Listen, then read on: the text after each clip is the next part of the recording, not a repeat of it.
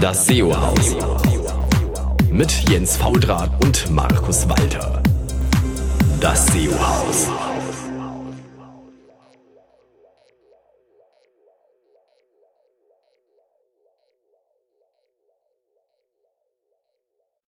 Hallo zusammen, hier ist wieder euer SEO-Haus und hier im äh, wunderschönen ähm, Berlin ist ähm, Jens Faultrat und Markus Walter ist uns heute leider abhanden gekommen. Der sitzt irgendwo im ICE zwischen München und Karlsruhe oder sonst wo. Aber wir haben den großartigen und wirklich einzigen Online-Marketeer 2016 heute als Gast. André, willkommen. Hi, danke, dass ich dabei sein darf. Jetzt treibst du mir schon gleich die Schamesröte ins Gesicht. Ist aber nicht gelogen. Ich habe gesehen, wie du den Preis gekriegt hast.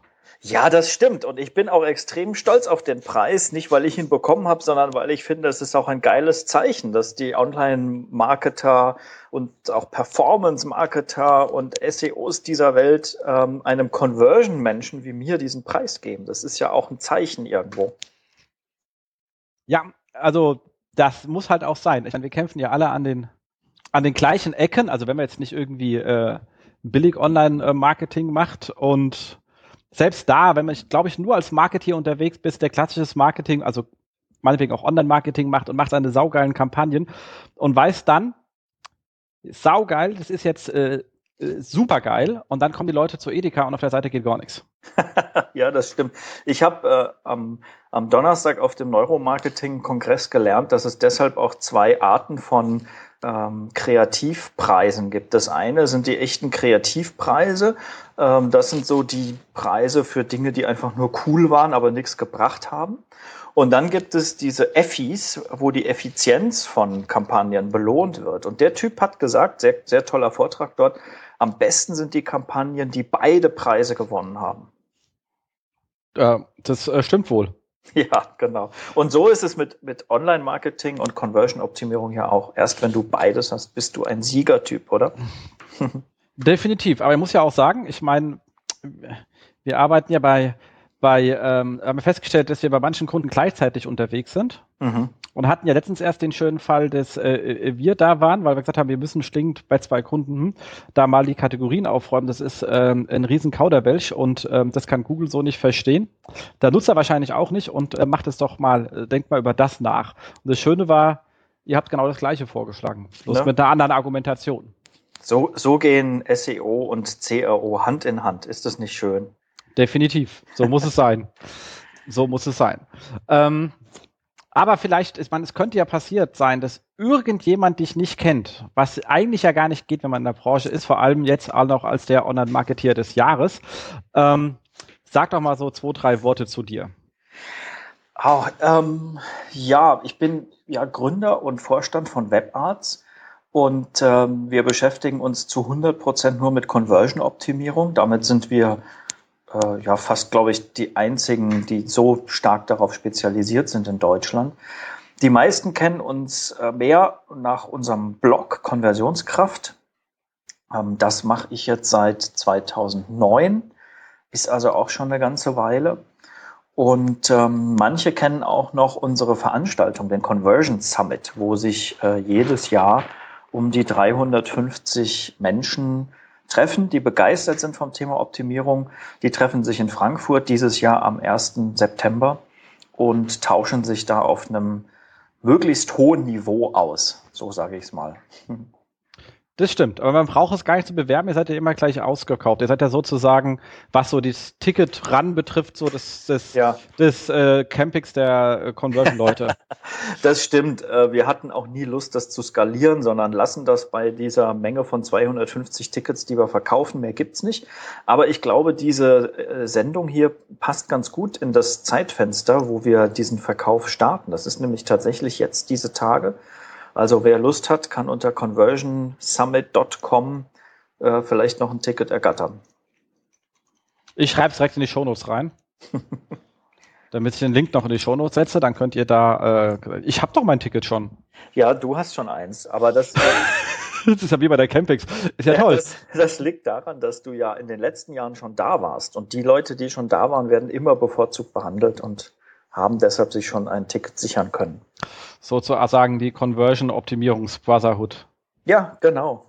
Das ist auch äh, gut so. Nee, aber es macht auch wirklich Spaß. Also ich finde ja auch ganz, ganz, ganz angenehm, dass es nur ein Panel gibt. Ähm, ja. Hat nämlich den Vorteil, ich meine, das ist jetzt sowieso schön, wenn man spezialisiert hat, man auch nur ein Thema, aber dann bleibt man einfach äh, sitzen und hört sich Sachen an, die man sich sonst wahrscheinlich nicht angehört hätte, weil man irgendwas hatte, was einem ja. mehr interessiert hat, aber man kriegt halt dadurch äh, andere Denkanstöße, weil Sachen vielleicht ein bisschen weiter weg sind, die man eigentlich weglassen würde, aber man hat halt nur den einen und dann hört man sich's an und denkt, äh, geil, da habe ich ja noch gar nicht dran gedacht. Ja, genau. Das ist auch, ich habe auch immer auf diesen Multitrack-Konferenzen habe ich FOMO. Weißt du, was das ist? Nee. FOMO, Fear of Missing Out. Die Angst, etwas zu Ach so. verpassen. Ne? Und das ist so wie am Supermarkt an der Kasse oder beim Check-in. Immer die Schlange, an der du dich anstellst, war dann doch die schlechteste. Und das Gefühl habe ich manchmal bei so Multitrack-Konferenzen. Da sind dann vier Tracks. Ich gehe in einen rein, weil ich denke, das muss gut sein. Und dann bin ich in so einer blöden Pitch-Präsentation gelandet und denke, jetzt hast du wieder dich falsch angestellt. Und wenn das drei, vier Mal passiert bei so einer Konferenz, hast du halt nicht so ein tolles User Experience. Ne? Genau, und man muss ja auch sagen, du holst ja auch wirklich die ganz Großen auf die Bühne. Also ich meine, ich, unvergessen der großartige Avanash. Genau, der ist, Avinash ist auch dieses Jahr wieder ähm, da als Keynoter. Nach drei Jahren ähm, ist dieses Jahr wieder Avinash Kaushik da und er kann äh, uns wunderbar erzählen, warum ein Sunburst Diagramm so wundervoll ist, um irgendwelche Daten darzustellen. Da freue ich mich auch schon sehr drauf. Ein toller Typ. Ich bin gespannt, ob wieder einer von Lufthansa da ist. vielleicht basht er dieses Jahr ja eine andere Website. Aha, aber das war phänomenal. Ich glaube, der war echt rund ins Nachhausegang weint. Das war sehr lustig. Kann sein, ja. Das, genau. Aber auch viele andere. Also diese, diese, diese, ähm, glaube Norweger, den, den Norweger, mhm. keine Ahnung, den finde ich auch mal sehr lustig. Wie heißt der? Ja, weißt, weißt äh, du, wen ich meine? John Eckman mit seinem roten T-Shirt und Ja, ja, genau, genau. Hose, ja. Ein unheimlich energetischer Typ mit sehr cleveren Ideen, ist aber dieses Jahr äh, leider nicht dabei. Ähm, dieses Jahr haben wir dafür jemanden vom Growth Marketing von HubSpot. Äh, da bin ich sehr stolz drauf, weil die machen einen richtig guten Job und können äh, sicherlich auch was erklären, wie das geht. Aus dem Analytics-Bereich haben wir äh, Simo Ahava da. Das ist auch ein toller Typ, der mit einem Tag Manager die tollsten Sachen machen kann. Also äh, wir haben wieder die komplette Bandbreite an Themen. Ist das nicht der, der auch bei der 121 Watt diesen Kurs gerade macht? Ja, genau. Ja, ja, ja, ja. Da habe ich schon Leute hingeschickt. Der Typ ist geil. Herrlich. Ja, Simo ist super. Wir, wir haben festgestellt, dass wir auf den letzten vier, fünf Konferenzen haben wir uns immer theoretisch getroffen, aber persönlich nie. Und die waren dann immer irgendwo zwischen äh, Lettland, Oslo und, und äh, Bratislava oder so. Und ja, jetzt haben wir es tatsächlich in Berlin mal geschafft, uns zu treffen und dann habe ich ihn gleich verpflichtet für den Conversion Summit. Gut, nee, das ist, ähm, ja, also der Typ ist gut. Das macht echt absolut Sinn. Cool, nee, das ist ja, das ist ja fantastisch. Ähm, und ihr sitzt im beschaulichen Eschborn. Nee. Nee, wie heißt das Kaff? Bad Homburg. Ach, Bad Homburg, Entschuldigung. Jens. Es ist für Jens. mich alles, alles um Frankfurt rum ist für mich das Taunus. Gleiche. genau, alles für mich dasselbe. Ja. Ähm, ich sage immer, solange Darmstadt über Frankfurt steht, ist alles in Ordnung. Alles klar. Bad Homburg steht noch im Alphabet über Darmstadt, also.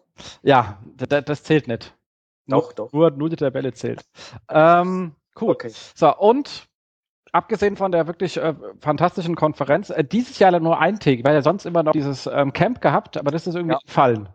Ja, es war schade. Es kamen immer weniger Beiträge. Im letzten Jahr äh, haben wir von, von Seiten WebArts bestimmt 40 Prozent der Sessions gestellt.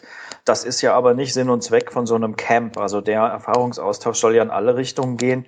Ähm, wir arbeiten da an einem neuen Format. Das wird äh, einfach zeitlich und räumlich getrennt stattfinden. Da können sich alle Freunde des Conversion Camps schon mal darauf einstellen, dass das ähm, nächstes Jahr im Frühling wieder soweit sein wird. Cool, ich fand es immer ganz äh, nett. Es hat natürlich nicht die Wucht vom ersten Tag, das ist richtig. Dafür war es halt oft etwas äh, sehr, sehr alltagstauglich. Ja. Nicht, dass die anderen Sachen nicht auch alltagstauglich waren, aber es geht meistens um größere Konzepte. Da weiß man schon, okay, da muss man wieder 15 Räder drehen, bis man das in Bewegung kriegt. Mhm. Ähm, oder ich spreche es erstmal runter und da waren die Sachen halt ähm, basic, aber direkt anwendbar. Weißt du, was ich meine? Ja, genau. Also das war die Idee vom Camp und wie gesagt, wir werden das auch weiter machen. Äh, so ein Camp ist ja eigentlich so eine Art Selbsthilfegruppe in, in einem gewissen anderen Stil, wo jeder mal auspackt, was er so macht und zeigt, was er kann und vielleicht auch mit Fragen kommt, wo er nicht weiter weiß und sich so eine Gruppe findet, die dann gemeinsam an diesen Themen weiterarbeitet. Das setzt aber einfach voraus, dass viel Interaktion da ist und dass Menschen einfach mit Themen kommen. Äh, und in diesem Jahr kamen, glaube ich, von den Besuchern nur sechs, sieben Themenvorschläge. Das war einfach zu wenig. Wir hatten 18 Sessions äh, auf dem Conversion Camp und ähm, ja, da muss einfach mehr kommen. Also werden wir das anders organisieren. Das verstehe ich, das verstehe ich. Nee, macht, macht, macht ja auch Sinn. Ansonsten habt ihr äh, auch vorher immer, also zumindest Thorsten war mal sehr ruhig unterwegs, irgendwie Leute schon vorher einzuwerben.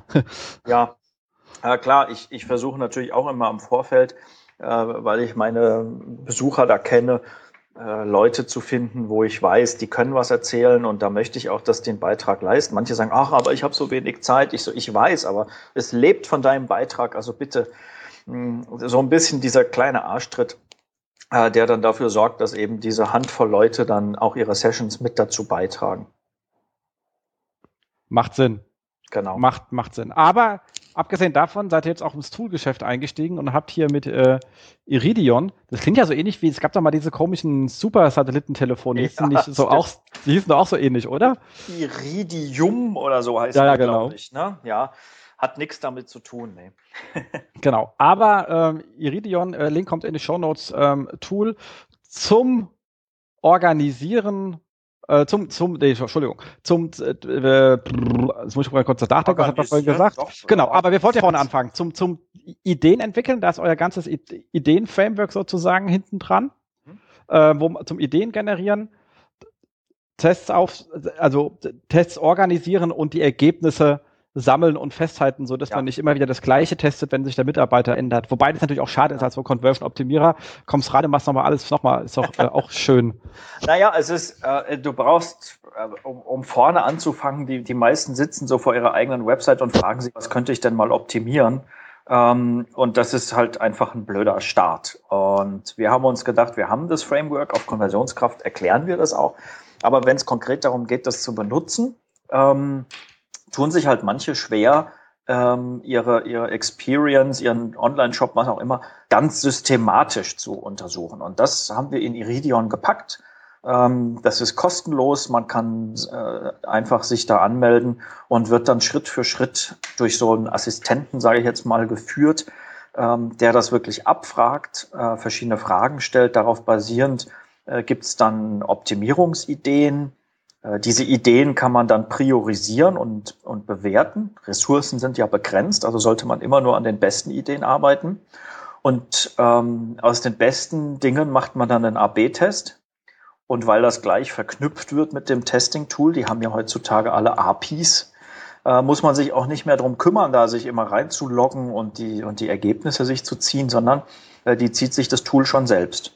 Und wenn der Test fertig ist, schreibst du dein Learning noch mit dazu, äh, vergibst ein paar Tags und speicherst das Ergebnis. Und so wird einfach sichergestellt, dass dieser gesamte Optimierungskreislauf in einem Tool äh, komplett ähm, organisiert wird und auch gespeichert wird. Das ist die Idee von Iridion. Cool, geiles Ding. Ähm, aber jetzt, das Ganze ist kostenlos. Das ist kostenlos, ja. Jetzt haben wir aber genug Werbung gemacht. Nein, nein, nein, ich will es jetzt noch wissen. äh, aber es ist, äh, so, das heißt, es ist kostenlos und ihr habt dann unsere ganzen Daten. Nein, die haben wir nicht. Wir haben äh, tatsächlich sehr viel Wert darauf gelegt, dass das alles datenschutzkonform ist. Es ist alles zu 100 Prozent verschlüsselt. Wir hätten, wenn uns unsere Kunden nicht einladen, äh, nicht mal den Zugang zu deren Daten. Das haben wir schon alles sichergestellt. So blöd sind wir nicht, dass wir da so Backdoors uns einbauen. Genau. So, es gibt aber noch, hast du gesagt, es gibt noch die Möglichkeit, auf äh, Premium zu gehen. Ja.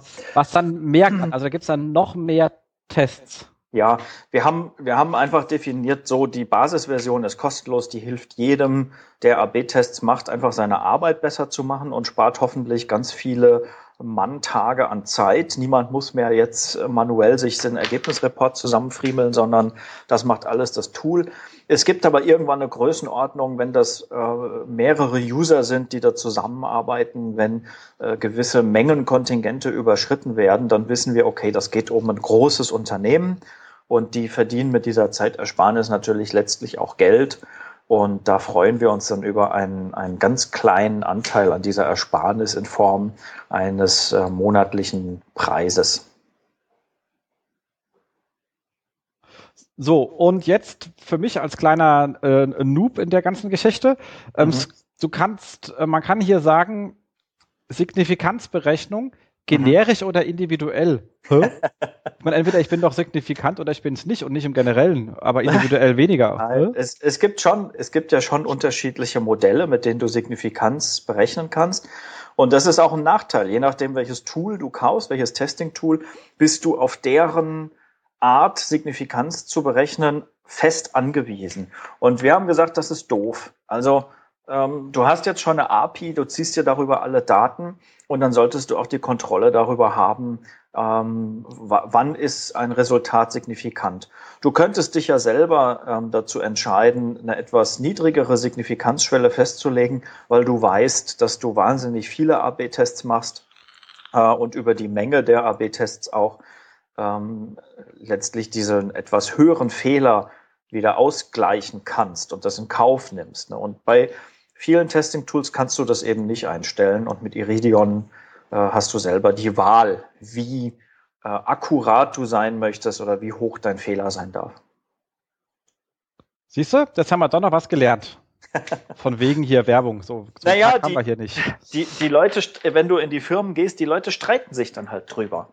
Und der eine sagt hier 95% CTWO, das reicht uns. Und ein anderer sagt, aber wir machen viel zu wenig AB-Tests. Ähm, wieder ein anderer sagt, das ist doch alles hier nur geschätzt. Der will in Wirklichkeit 99 Prozent CTDO. Und ähm, dabei vergessen die Leute, das ist jetzt mal angenommen ein einfacher T-Test, vergessen die Leute, habe ich das denn jetzt einseitig oder zweiseitig betrachtet? Die wissen das gar nicht. Das Tool spuckt einfach eine Zahl aus und niemand weiß, wie es berechnet wird.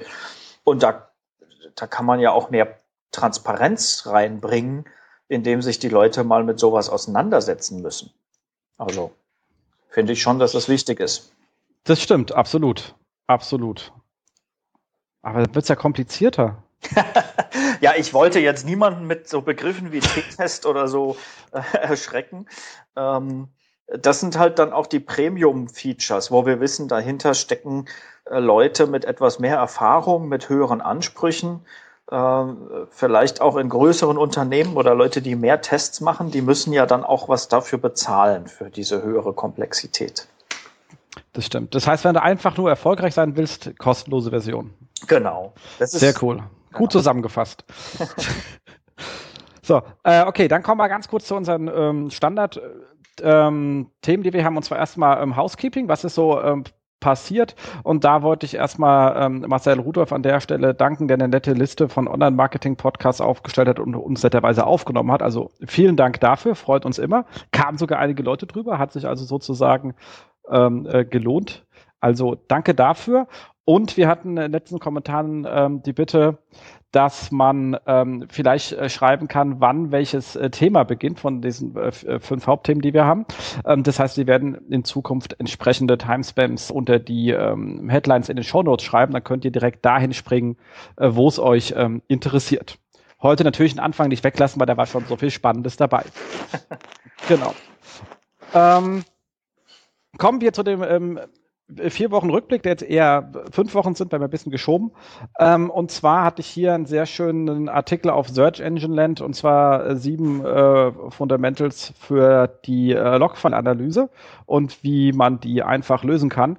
Ähm, das ist in sich ein sehr, sehr spannendes Thema. Logfiles sind heutzutage eh spannend. Also je mehr man da rumfährt JavaScript, desto spannender ist, was Google da für einen Murks zusammenbaut an URLs. Da kommen lustige Sachen raus.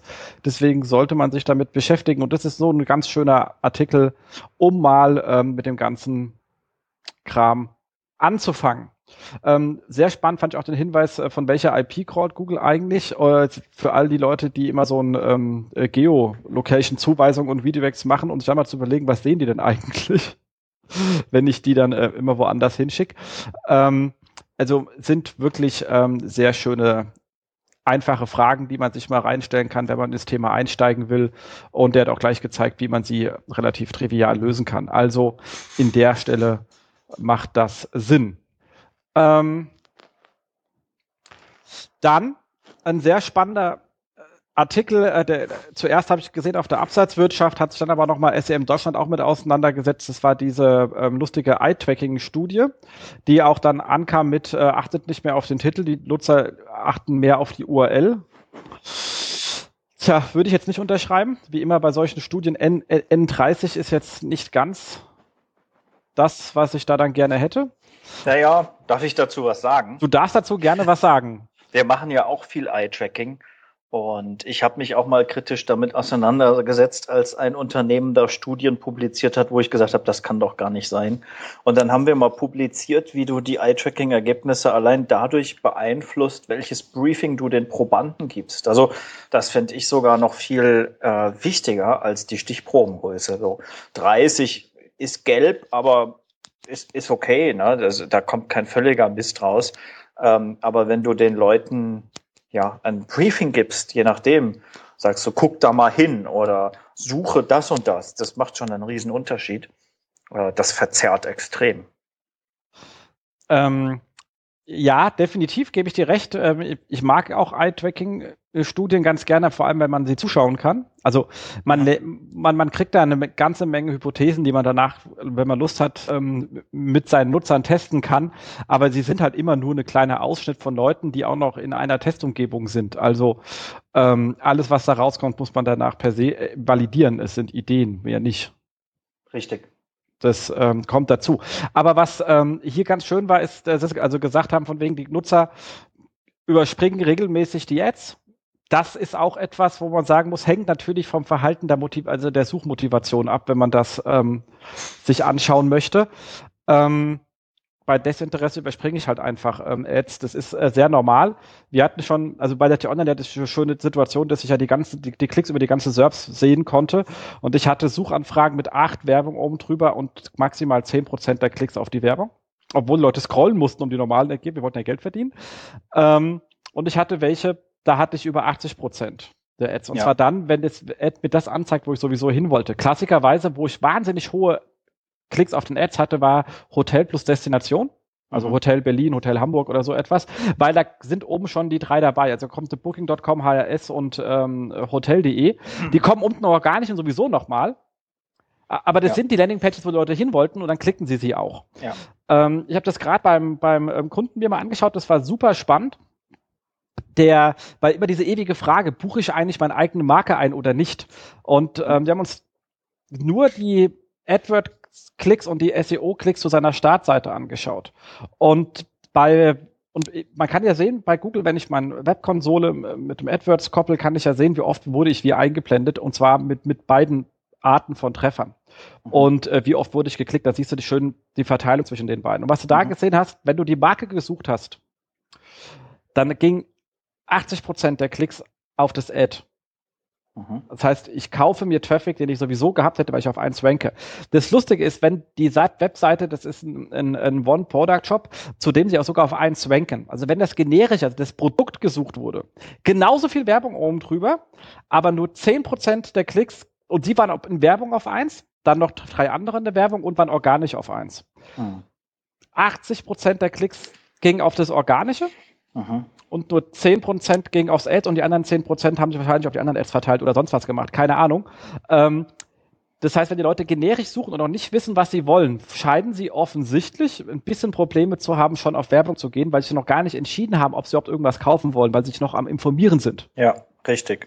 Das heißt, Information war das sehr einfach zu testen. Bei anderen, wo das bisschen gemischt ist, ist es nicht ganz so einfach auszuwerten, aber die Tendenzen sind trotzdem so eindeutig, dass man sagen kann, alles, was informationsorientiert ist oder kaufvorbereitend, also wenn ich, noch, ich will jetzt noch nicht, ich bin noch am Informieren, dann werden Ads doch massiv stark ähm, ignoriert. Was übrigens jetzt nicht heißen sollte, buch den Scheiß nicht ein, weil die 10%, die offensichtlich direkt kaufen wollten, ähm, äh, die will ich natürlich haben. Genau. Also Richtig. das ist jetzt kein für wieder, sondern einfach nur, weil es hier dann auch wieder aufgemacht wird, ey, du brauchst ja dann keine Werbung, Leute überspringen es eh. Nee, die Partys dann doch wollen, die wollen es dann aber wirklich. Also die sollte ich mir dann auch holen. Hm. Richtig. Das, deswegen aus, und das ist das Blöde immer, wenn so Studien rauskommen, da werden halt immer dann so ganz stupide ähm, Dogmen abgeleitet, von wegen Ads sind sinnlos. Schwachsinn. Ja. Ähm, oder wo vier Ads rauskamen, jetzt funktioniert SEO nicht mehr. Nee, die Leute, die kein, keine Lust auf Werbung haben, die, also ich habe auch da nichts gemerkt. Also wir haben, gab jetzt diese Änderung, wenn das jetzt ja vier Ads oben sind, mhm. ey, überhaupt kein Unterschied. Es ist total mhm. Jacke wie Hose. Mhm. Weil es hängt an der Motivation. Jetzt, der Mensch ist ja nicht doof heutzutage. Ja. Der weiß ja, was Werbung ist und was nicht und der weiß, wann er darauf Bock hat. Ja. Und wann er keinen Bock hat. Deshalb ist es auch eine wichtige Frage. Also wenn du so eine Eye-Tracking-Studie äh, noch stärker beeinflussen willst, dann kannst du das tun, äh, durch die Art der Leute, die du zu dieser Studie einlädst. Haben die einen hohen äh, Reifegrad oder eine hohe Affinität zum Internet oder eine niedrige? Hast du die gebrieft auf eher ein Transaktions-Keyword oder eher Information? Ähm, das verzerrt alles diese Ergebnisse. Und solange die Testkonstruktion nicht äh, mit wird, äh, ist es reine Spekulation, was dahinter steht. Absolut. Wobei da darf ich jetzt nicht zu kritisch sein. Ähm, irgendwo war auch die Gesamtstudie, hat man wieder eine E-Mail angeben müssen, da war ich dann zu faul zu. ähm, deswegen habe ich mir die Kritik erspart. Aber es gibt, äh, Problem ist natürlich bei uns in der Branche, es gibt dann vier Leute, die drüber blocken und der fünfte blockt dann nur noch über die geblockten Inhalte. Und da steht nämlich genau da nicht mehr drin. Und damit mhm. ist das Ganze natürlich ähm, für die Tonne. Wenn du den Testaufbau nicht kennst, brauchst du dir darüber überhaupt keine Gedanken zu machen. Ja. äh, was dir das Ganze sagen will. Ähm, dementsprechend habe ich mich jetzt ja auch nicht zu sehr mit dem Inhalt auseinandergesetzt, sondern eher meine eigenen Erfahrungen dazu wiedergegeben. Genau. Ansonsten, was war noch? Ah, äh, Martin, Held der Bilderoptimierung Missfeld, hat ähm, geschrieben, dass jetzt Google vermehrt in den ähm, Antwortboxen auch Inhalte von Nicht-Wikipedia anzeigt, in dem Fall mehrere Sachen von ihm.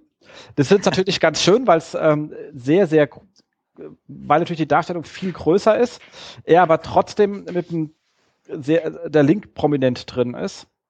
Ähm, und hat gesagt am Ende, weil der Anreißer dann doch nur ein Anreißer ist und nicht alles beantwortet, weil die Leute Angst haben, oh, wenn dann alles steht, dann klicken die mich nicht mehr, ähm, das im Grunde genommen eher eher ein, Traffic-Uplift hatte, so roundabout 10 bis 15 Prozent, was ja dann äh, auch nicht so schlecht ist. Dementsprechend wertet Ernster Box ist gar nicht so schlecht wenn man die Antwort hat, natürlich nur. Ähm, dann hat, das ist eine ganz lustige Geschichte, auch da kannst du dann wahrscheinlich gleich mal was zu sagen, das ist nämlich sehr spannend. Es gibt ja die ewige Diskussion, Ladezeit, wie wichtig als Ranking-Faktor oder nicht. Ähm, und da hat jetzt Google gesagt, man sollte sich darauf nicht so viel Gedanken machen, so arg wichtig ist es da nicht ähm, für die, fürs Ranking. Ganz im Ernst, war mir immer klar, dass alle anderen Bereiche, vor allem zum Beispiel UX, für die das ein wichtigstes Thema sein müsste, dass die Scheißseite ja. schnell ist, es ja. unmöglicherweise nicht stressen. Da aber Google das mal netterweise gestresst hat, von wegen wir, wir, wir berücksichtigen auch äh, die Ladezeit, habe ich es halt genutzt, auch zu stressen, weil ich es per se für sehr wichtig halte und äh, wie gesagt, ist mich sehr ärgert, dass andere sich das einfach ähm, nicht stressen, die eigentlich es massiv stressen müssten extrem wichtig. Also ich habe jetzt erst neulich über einen Vortrag von Microsoft äh, auf der Conversion XL Conference gehört, die sagen, bei Bing, und das wissen wir ja schon, ist nur ein Bruchteil von dem, was Google so an Ergebnissen hat. Äh, bei Bing macht eine äh, Zehntelsekunde Ladezeit ein paar hunderttausend Dollar Werbeeinnahmen am Tag aus. Ähm, Amazon hat, glaube ich, gesagt, äh, eine Sekunde Ladezeit sind sieben Prozent Conversion Rate. Und jeder, der, der nur eine Million Online-Umsatz macht, weiß, dass sieben äh, Prozent schon ja eine Menge Geld sind. Ein, ein ordentlich ausgestatteter Kleinwagen ne? für eine Sekunde. Definitiv. Also da, da, bin ich voll bei dir. Das ist ja auch das Spannende. Also, ich weiß nicht, es gab ja noch mal so Zeiten, wo Google noch nicht so alleine da war und noch so andere gedacht hatten, sie könnten mitspielen, so Yahoo, also das Ding, was mhm. gerade da kaputt geht und so. Ähm, aber die hatten damals ja tausende von Such, die hatten ja geile Suchfeatures eingebaut, so mit Suggest und, und im Layer und sonst was und schlag mich tot. Ähm, und wir hatten ja unsere damals die Online-Suche gemacht. Mhm. Ähm, und wir hatten damals so roundabout drei Sekunden Ladezeit. Yahoo hatte auch so um die drei Sekunden gehabt und äh, Google ist ja immer weit unter einer, so 0,5, ja. 0,75. Also früher wurde es immer mit angezeigt, die Suchergebnisse wurden ihnen generiert in 0, irgendwas, aber ist halt scheiße schnell. Mhm. Ähm, und wir haben auch einfach gesagt, dann lass uns einfach das Ding clean machen und schnell. Mhm. Und ähm, als wir dann, wir sind auf, glaube ich, 1,2 Sekunden gekommen, wir haben die Maschinen dann nicht mehr hergegeben, dann sind so die Ideen ausgegangen, hatten allerdings die, die Anzahl der, der, der, der Suchen pro Session massiv erhöht. Mhm. Massiv. Weil Suche ist halt etwas, wo ich nicht drüber nachdenken möchte. Und wenn ich drei Sekunden auf ein Ergebnis warte, habe ich überhaupt keinen Bock mehr auf ein ja. Refining von meiner Suche. Weil ich fange dann an, drüber nachzudenken und schreibe nicht einfach wild los. Das ist aber wurscht, ob du in einer Suchmaschine suchst oder in einem Online-Shop oder in einer äh, Flug- oder Travel-Website. Das ist überall das Gleiche. Also Definitiv, das ist überall das klar, aber das sieht man einfach, und ich, ich sag dir ganz im Ernst, der Erfolg von, von Google äh, ist jetzt, der, mal von wegen, ja, Yahoo ist eh nicht relevant. Die haben nicht auf der Relevanzseite, die waren viel Convenience, weil schnell. Ja. Das war einfach scheiße schnell. Und das, ja. glaube ich, war so ein unschlagbares Thema. Ja. Es war halbwegs relevant und schnell. Bei dem anderen muss ich mal warten, habe ich keinen Bock drauf.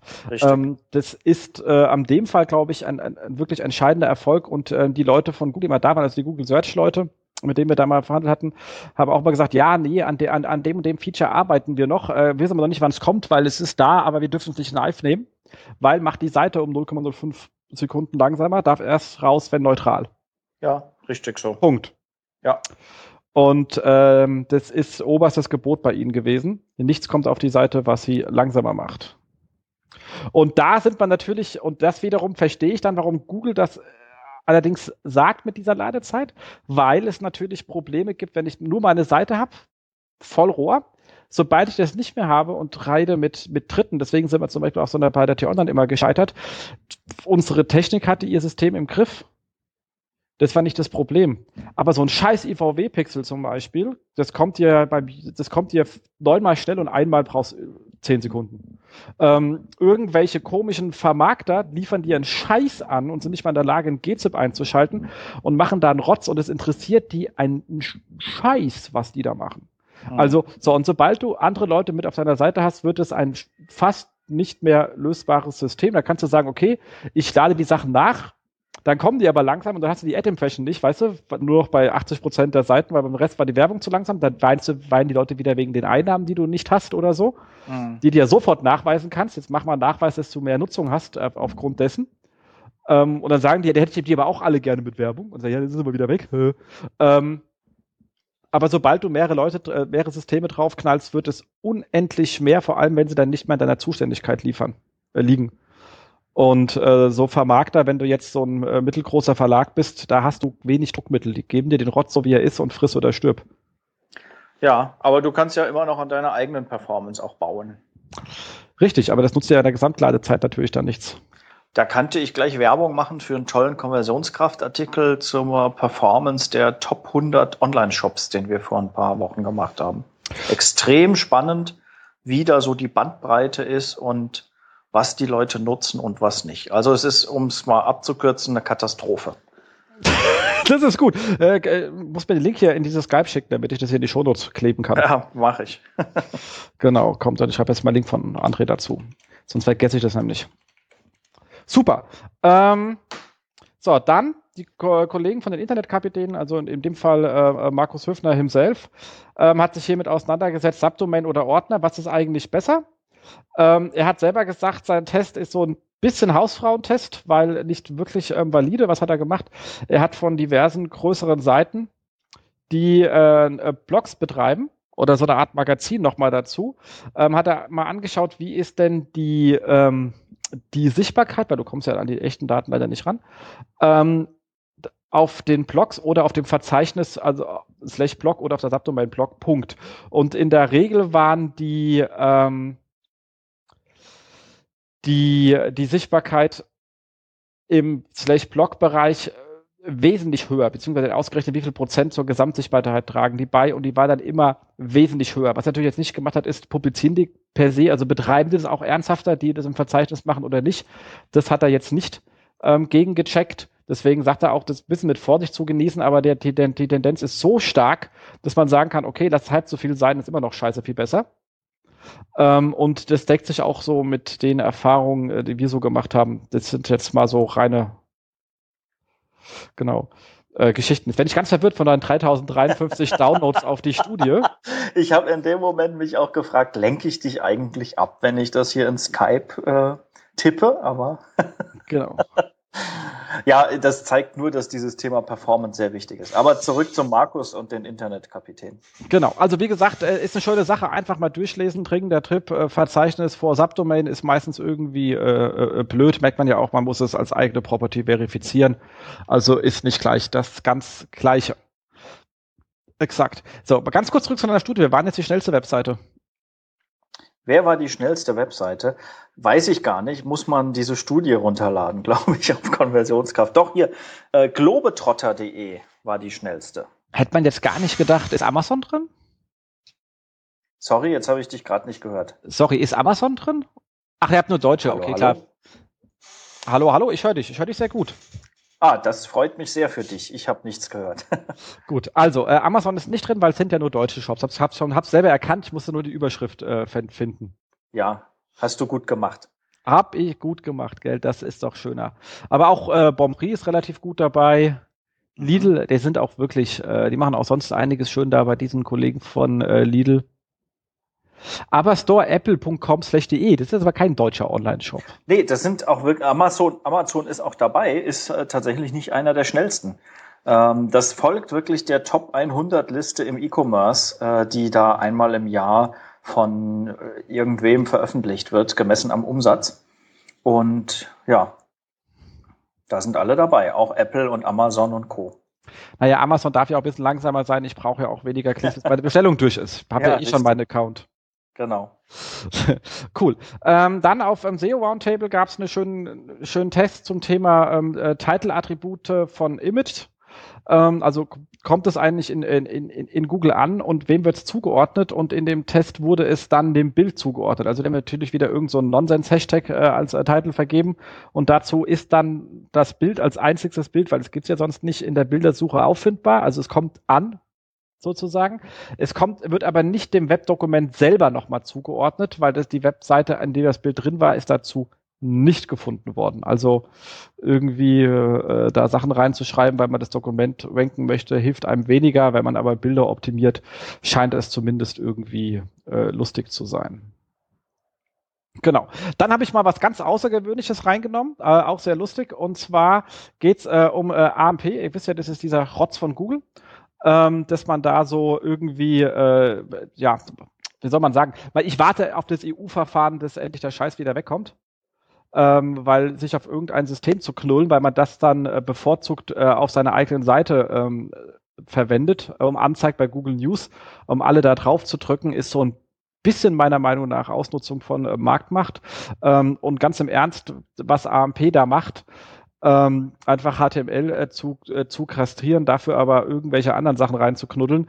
Ähm, ganz im Ernst, ganz schnelle Seiten kriege ich auch bei mir selber hin. Ich weiß, bei Verlagen sind die mit AMP wesentlich schneller, klar, weil die ganzen Vermarkter von oben, hört zu, ja nicht drauf sind, die dürfen ja nicht drauf, kann ja nur Google drauf im Moment. Ähm, damit ist das Ding auch äh, wahnsinnig schnell. Wenn die Standardvermarkter wieder draufkommen, ist es auch wieder langsam.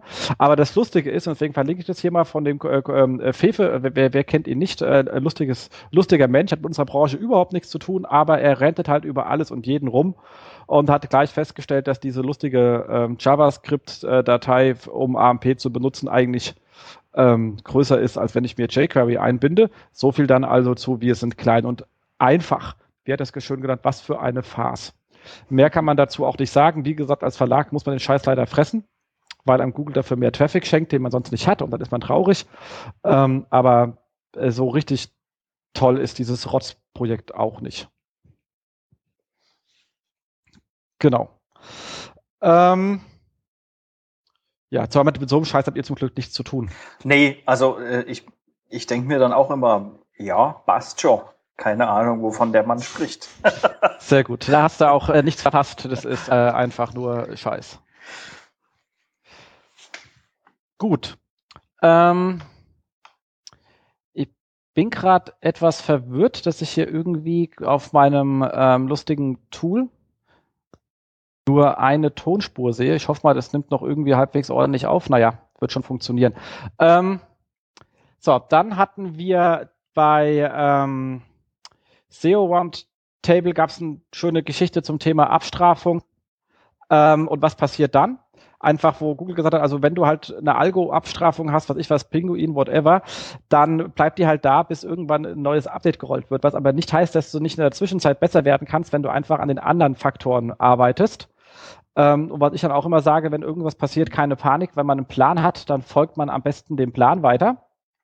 Ähm, das ist besser, als immer in wilde Panik zu verfallen und äh, räumt halt nebenher den Scheiß auf, den man gemacht hat, aber lässt die Sachen nicht fallen, die man schon irgendwie geplant hat. Also das äh, bringt nur Durcheinander rein und macht am Ende langsamer. Das muss dann auch nicht sein. Ähm, genau. Das andere überspringen wir jetzt mal kurz. Das ist ganz spannend, aber äh, so spannend dann auch nicht, weil ich will mit dir zum Hauptthema kommen. Und ähm, dann noch zwei Lesetipps an der Stelle. Einmal ähm, Audisto, die ihr, ihren schönen Vortrag von der Campix zum sinnvollen Umgang von Paginierung in einem sehr, sehr langen Artikel eben zum Thema, was, wie mache ich richtige Paginierung, ähm, online gestellt haben und auch mit der Wirkung der verschiedenen Arten der Paginierung eben auf den internen Linkfluss. Da immer ganz wichtig, es gibt nicht die Lösung, sondern es gibt nur die Lösung, die zu eurem Problem passt. Ihr müsst halt euer Problem kennen, dann könnt ihr auch die richtige Lösung finden. Er hat aber alle Möglichkeiten, die es gibt, ausführlichst und mit Diagrammen bebildert beschrieben. Ähm, lesen. Mehr kann man dazu nicht sagen. Und äh, der Kollege Jost hat sich mit einem sehr, sehr langen, ähm, href-langen äh, Guide nochmal auseinandergesetzt. Auch den einfach lesen. Genau. Und damit sind wir fertig und können uns endlich deinem wirklich wichtigen Thema widmen. Sehr gerne, ich bin bereit. Was ist das Thema? Das Thema ist äh, 40, warte mal, 40 Fehler bei der Conversion-Optimierung. ja, machen wir 41, nee, 42. 42 ist die magische Zahl. Auch, okay. Es muss ja nicht zwingend ein Fehler sein. Ja, genau. Ja, richtig. Du, du warst inspiriert von meinem Vortrag auf der OMX, richtig? Exakt. Ja, da habe ich ein bisschen defizitorientiert erzählt, was man alles falsch machen kann. Ne? Das stimmt. Fängt schon gleich an mit HRS und Booking.com, da wissen wir ja alle, was da falsch läuft. ja, ich will das gar nicht werten. Also es ist schwer, an, an Daten von beiden Unternehmen zu kommen. Aber wenn man sich so ein paar Branchendienste sucht, ähm, ja, dann kriegt man schon immer auch ausschnittweise Umsatzzahlen.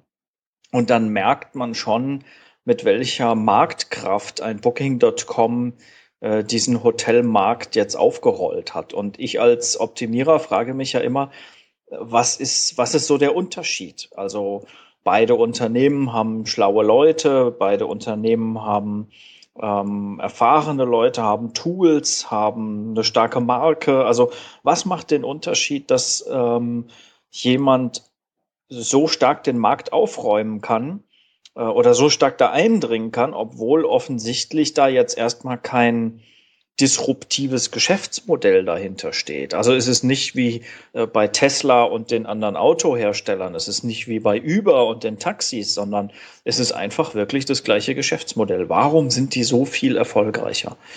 Ähm, das ist so eine der Fragen, um die es da ging in meinen Folien. Ja, zumindest hast du irgendwelche Zahlen bekommen oder du hast einfach die Linien einfach nur hingemalt? Nee, ich habe tatsächlich sehr lange recherchiert nach Zahlen und habe dann äh, die Punkte, die ich gefunden habe, miteinander verbunden und dabei äh, kommen diese Kurven raus, die mir sagen, dass ähm, Booking, Amazon, äh, Booking hat äh, HRS äh, im vergangenen Jahr im Kernmarkt Deutschland auch überholt. In anderen Ländern äh, ist das schon äh, vor zwei bis drei Jahren passiert. Ähm, und Deutschland war, ist natürlich für HRS, denke ich, auch so einer der wichtigsten äh, Märkte. Und mir geht es immer darum, alle äh, reden bei Booking.com so sehr über so ein Thema wie, wie Verknappung. Dieses äh, 13 Leute schauen sich gerade dieses Hotel an. Äh, letzte Buchung vor vier Minuten aus Usbekistan. Ähm, das ist aber nicht der Knackpunkt. Also natürlich ist Konsumpsychologie ähm, wichtig und das auch zu verstehen. Aber ähm, in diesem Vortrag ging es mir auch darum, ähm, zu zeigen, was sind so ein paar typische Anfängerfehler des AB-Testings. Und bei Booking.com äh, kenne ich nur auch ein paar Leute und weiß, dass die einfach sehr, sehr erfahrene Menschen da haben, sehr, ähm, sehr gute Data Scientists zum Beispiel, denen so Anfängerfehler, wie ich sie da gezeigt habe, nicht passieren. Und hast du rausgekriegt, was der Unterschied ist? Ja, das hängt auch sehr stark mit Kultur und Organisation zusammen. Ähm, tatsächlich ist Booking.com nicht nur eine Organisation, die Experimentieren und Testing ähm, unterstützt, sondern Booking.com hat auch wirklich knallharte Ziele, ähm, die sie an ihre äh, Mitarbeiter sozusagen runterbrechen, ähm, in, in denen wirklich Experimentierfreudigkeit eingefordert wird. Und jeder, der schon mal in etwas traditionelleren Unternehmen gearbeitet hat, der weiß, wie schwer das manchmal ist, seine Kollegen und Vorgesetzten davon zu überzeugen, doch mal hier was Neues auszuprobieren. Und ich glaube, das ist letztlich ein wichtiger Knackpunkt. Definitiv. Also äh, ja, definitiv. Also das ist, ja, kann man, kann man gar nicht äh, anders sagen. So, dann bist du eingestiegen und hast einfach uns erstmal so diverse Sachen gefragt und hast gesagt, was hat, was hat jetzt besser funktioniert?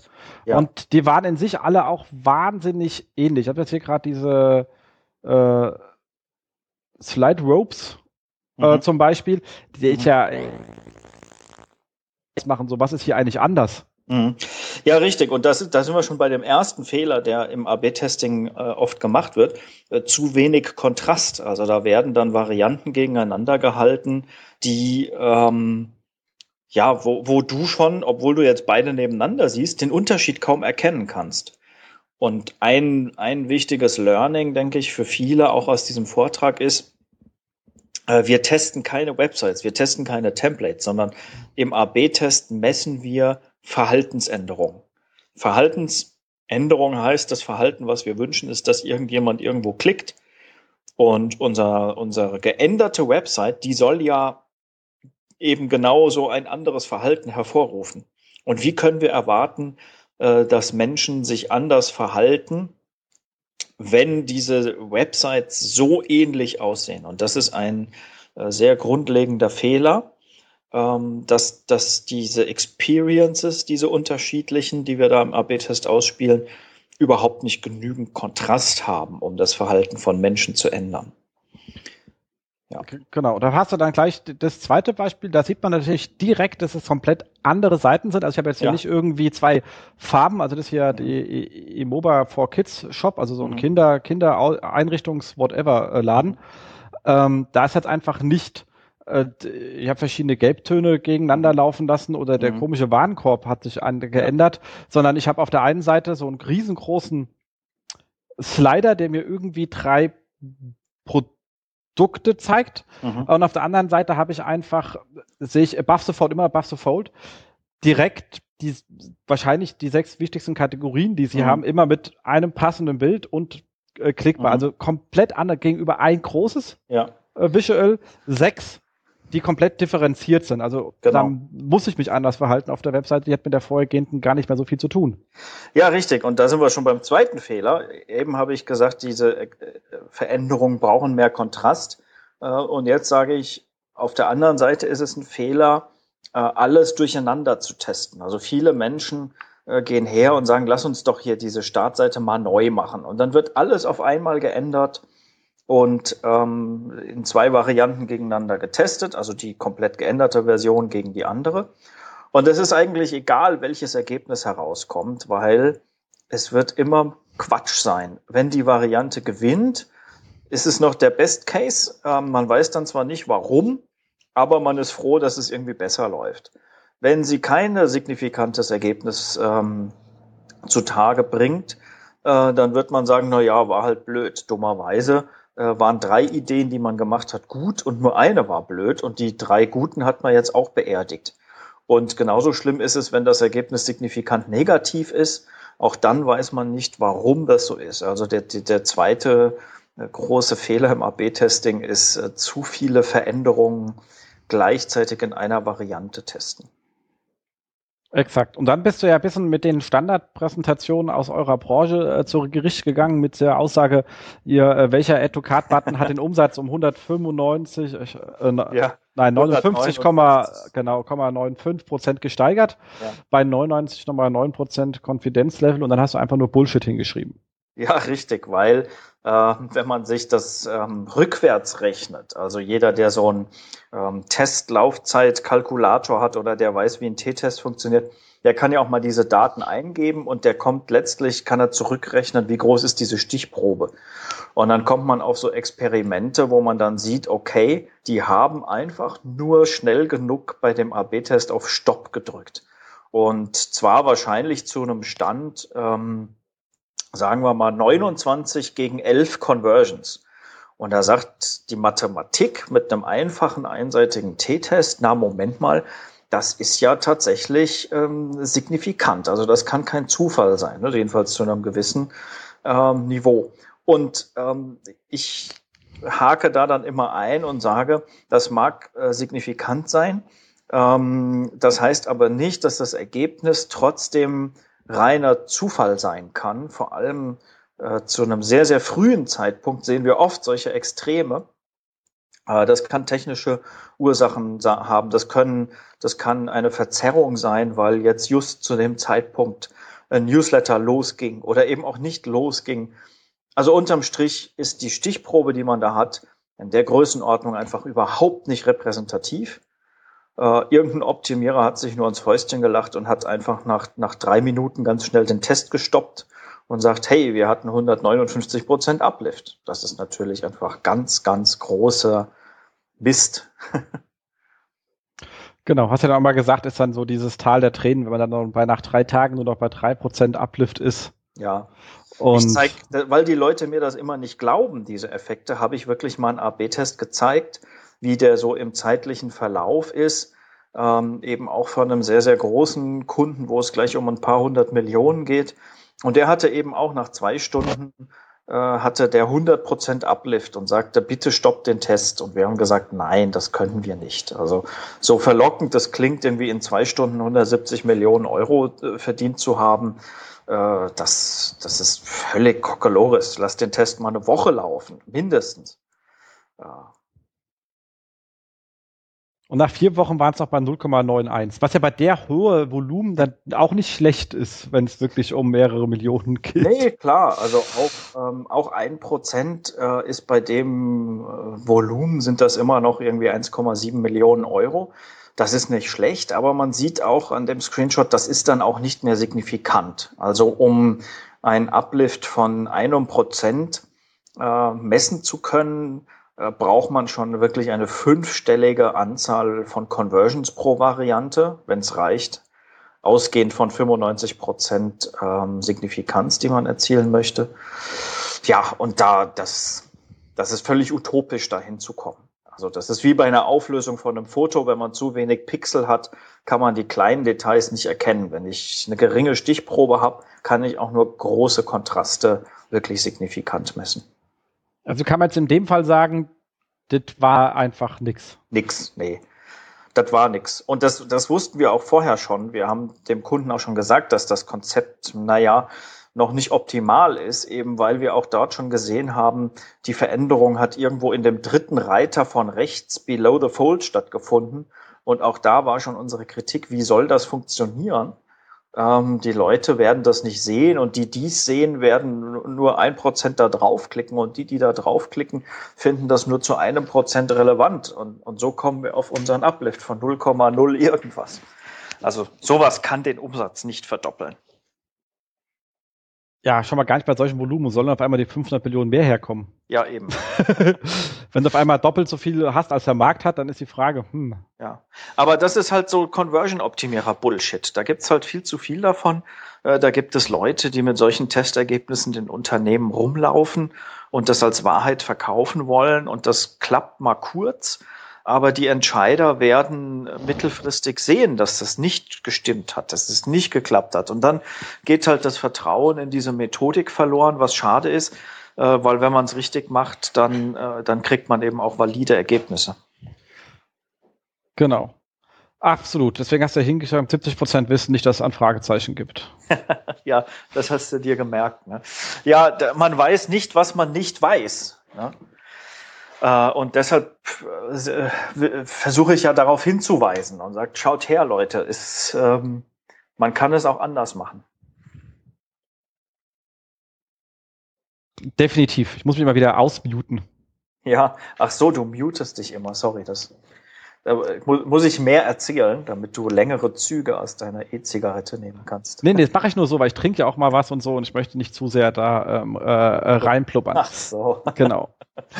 äh, kein Ding, alles gut. Genau, dann hast du auch noch mal gesprochen, man kann sowas ja auch beliebig lang und endendlich teuer machen, mhm. was nicht so ganz äh, sinnvoll ist, oder man macht es halt ganz billig, dann ist auch nicht sinnvoll. Das ist dieses äh, berühmte U, was ja auch der erste Teil deiner ähm, hier äh, Conversion Whiteboard. Genau, genau, Conversion Whiteboard Geschichte war.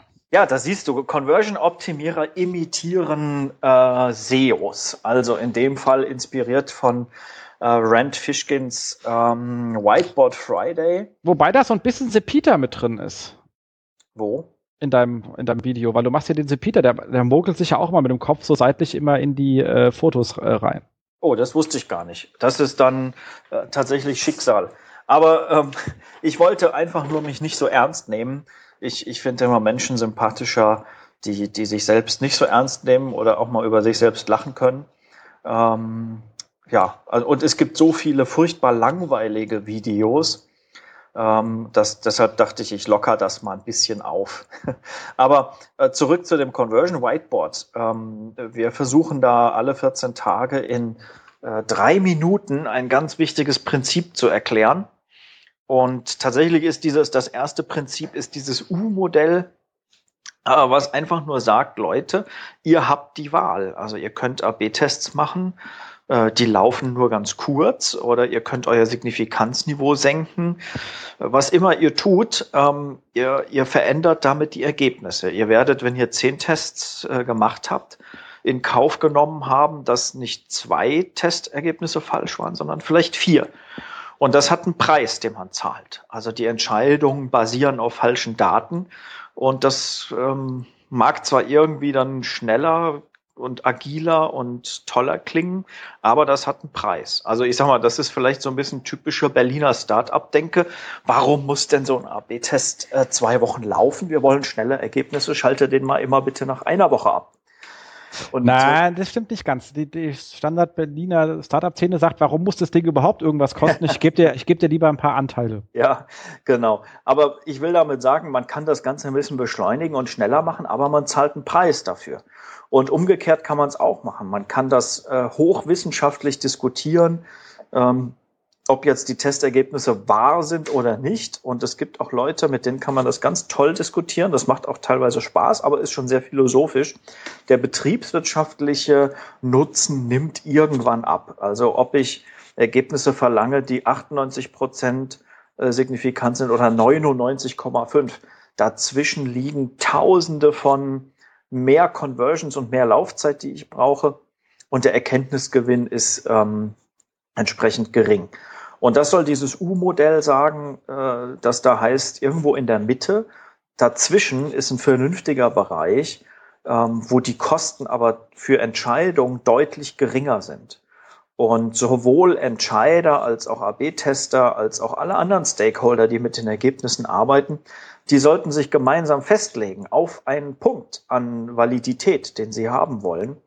Denn sonst streiten sie sich wenn die Ergebnisse schon da sind. Und das ist dann schade, weil dann ist es zu spät eigentlich. Ähm, dann kann man das nicht mehr verändern.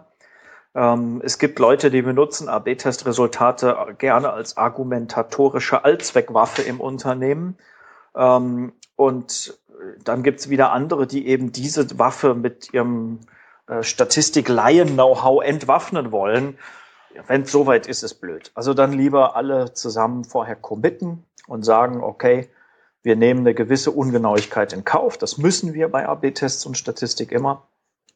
Wir nehmen dieses Modell, wir rechnen den T-Test immer zweiseitig oder einseitig und 95 Prozent reichen uns und zwei Wochen Testlaufzeit auch und dann ist gut. Pragmatismus. Pragmatismus, ja. Das fällt manchen Unternehmen sehr schwer. Ja, ja, ich weiß. Gut, und dann ging es so weiter, wie kann man aus dem ganzen Kram eigentlich ähm, ausbrechen?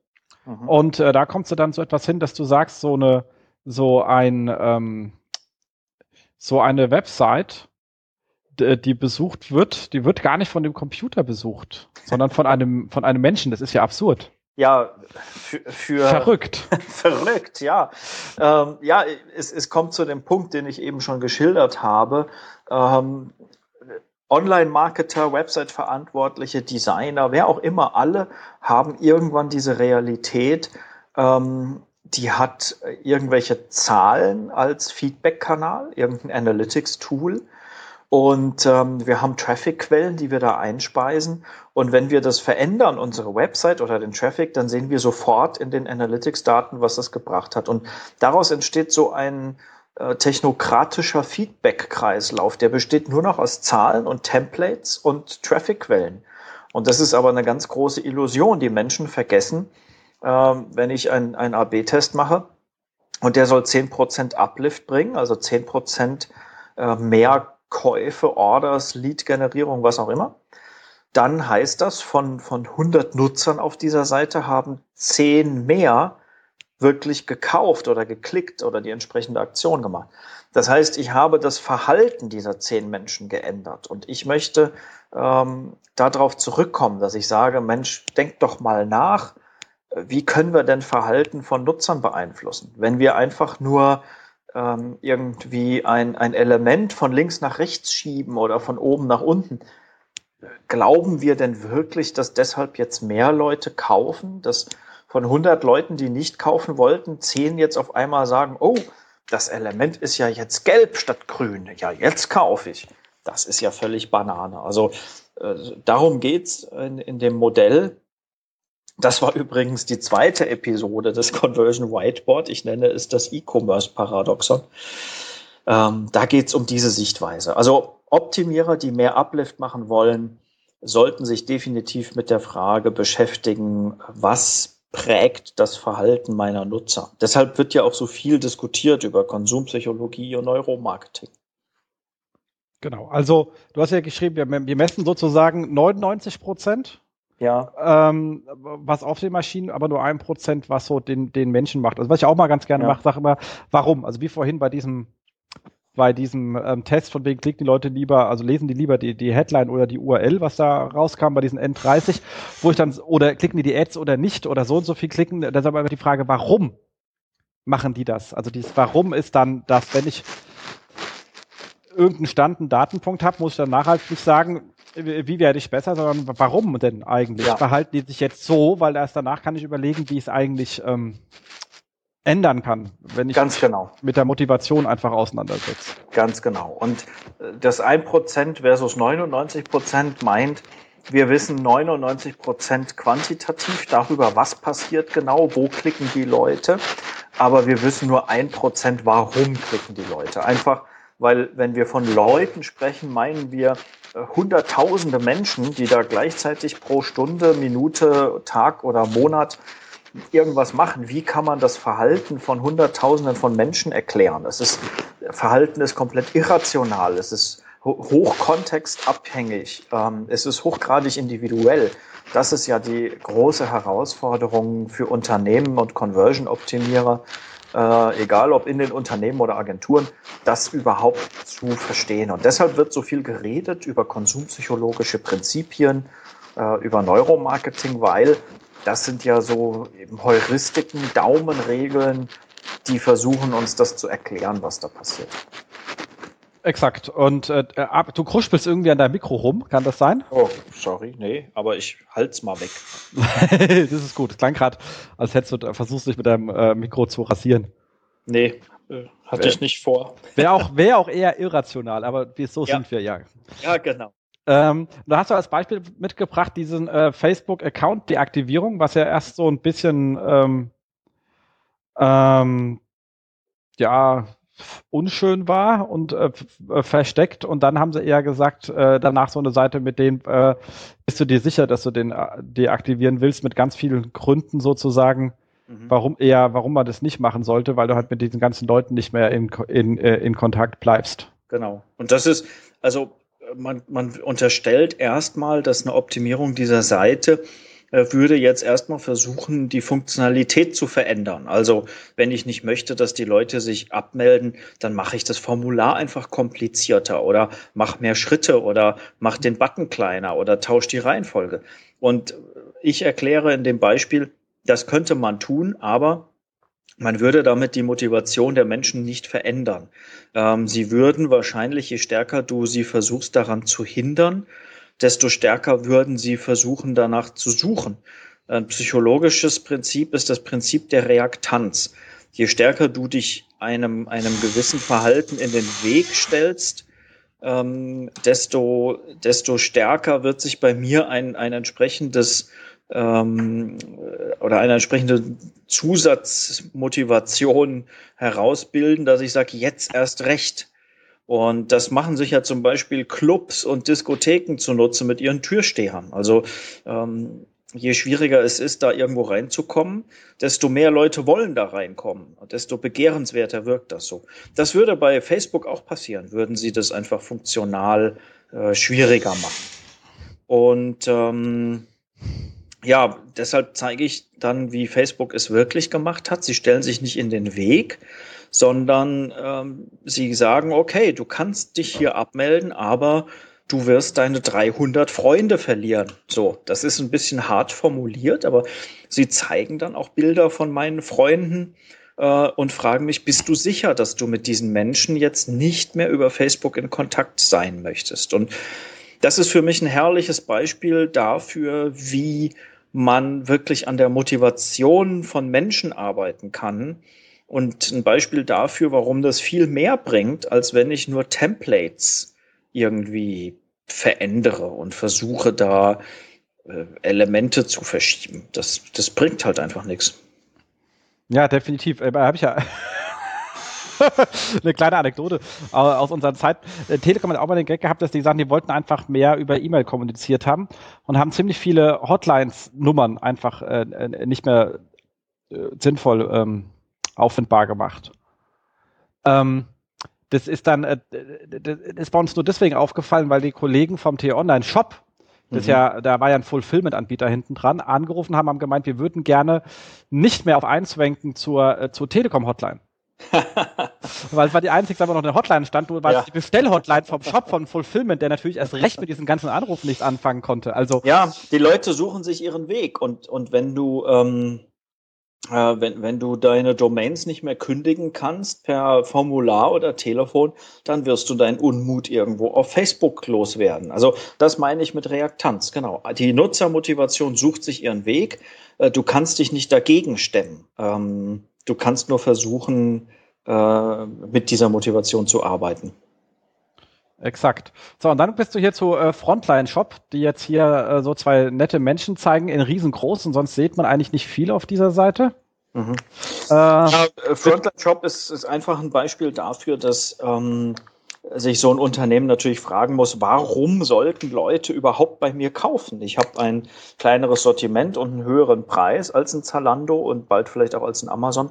Ähm, was gibt es überhaupt für Gründe, hier zu kaufen? Und da sieht man bei Frontline eben äh, so einen komischen, kursiven, grauen Text unter dem Bild, ähm, der erklärt, warum äh, Frontline Shop First in Style ist. Und ich fand das toll, dass die, die Kollegen da bei Frontline Shop uns ähm, erlaubt haben, diese Case Study zu machen, weil wir wollten da genau das überprüfen. Können wir uns irgendwie, können wir mit der Motivation der Menschen arbeiten, die ohnehin da sind äh, und können aus dieser Motivation heraus die Gründe, warum ich bei Frontline Shop äh, kaufen sollte, äh, darlegen.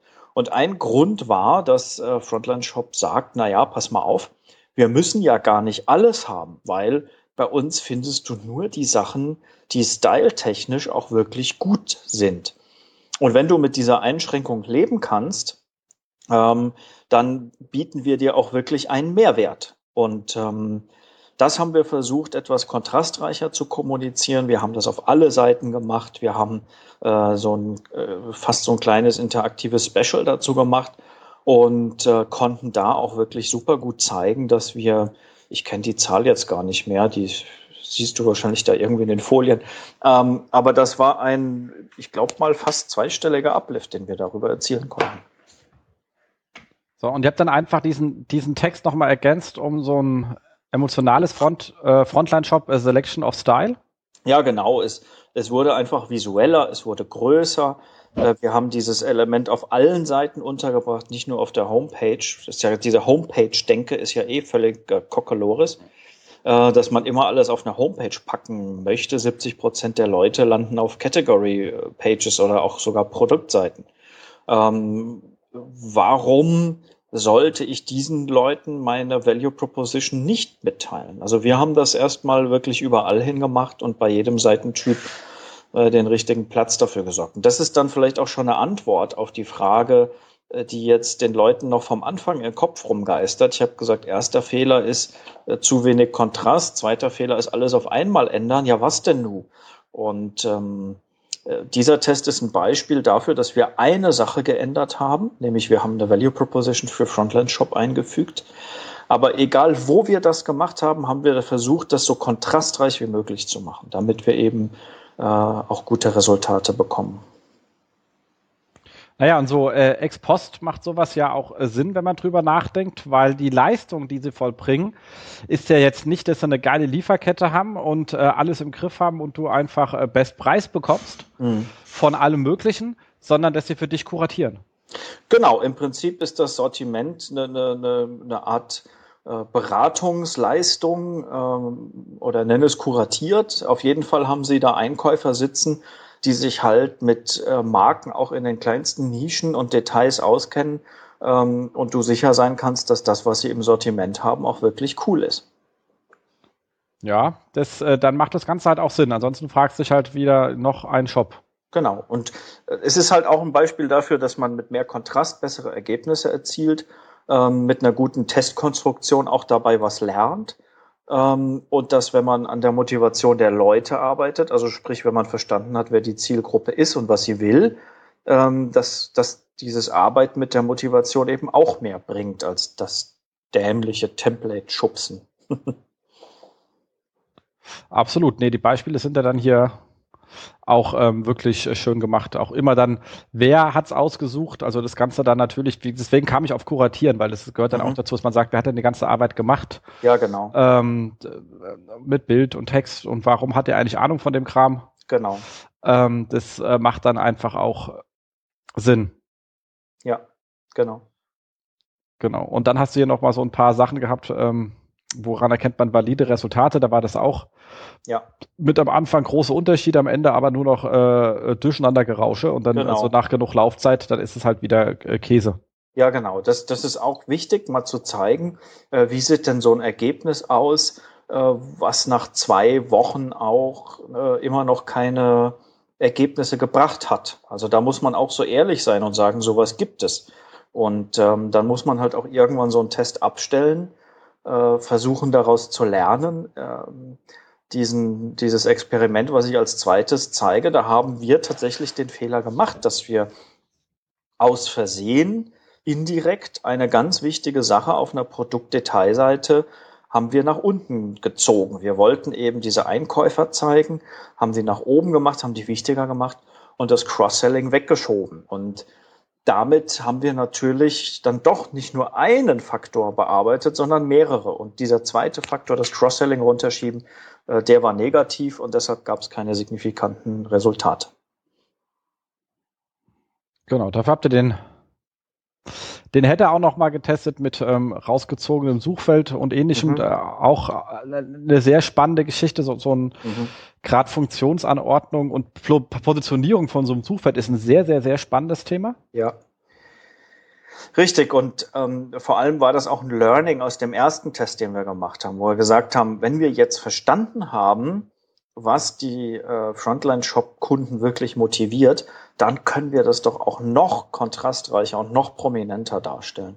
Also das zeigt, dass eine saubere Testkonstruktion, der entsprechende Kontrast und das Learning führt dann im nächsten Schritt zur Skalierung. Und das geht nur, wenn du das Prinzip verstanden hast. Also mit so blöden multivariaten Tests, wo du mal einem Template an allen Ecken gleichzeitig rumschraubst, äh, wirst du sowas nicht erreichen können. Exakt. Und dann kamst du zu deinem äh, Growth-Faktor von äh, Booking.com zurück. Ja, weil mir auch wichtig war, mal einfach so verschiedene Reifegrade zu zeigen. Und Booking.com ist nun ein Unternehmen, was all solche Erfahrungen schon längst gemacht hat. Das haben die schon vor zehn Jahren gesammelt, diese Erfahrungen. Ähm, und ich zeige das dann eben auch ähm, letztendlich ja, mit Hilfe von ähm, diesem Gartner Hype Cycle. Weil laut Gartner folgt ja jedes Thema diesem Hype Cycle. Und das sehe ich eben auch beim Thema AB-Tests. Die, die früh stehen in dem Reifegrad, ähm, die produzieren Ergebnisse nur per Zufall. Die machen auch solche Fehler, dass sie Tests zu früh abschalten, dass die Testkonstruktion nicht stimmt.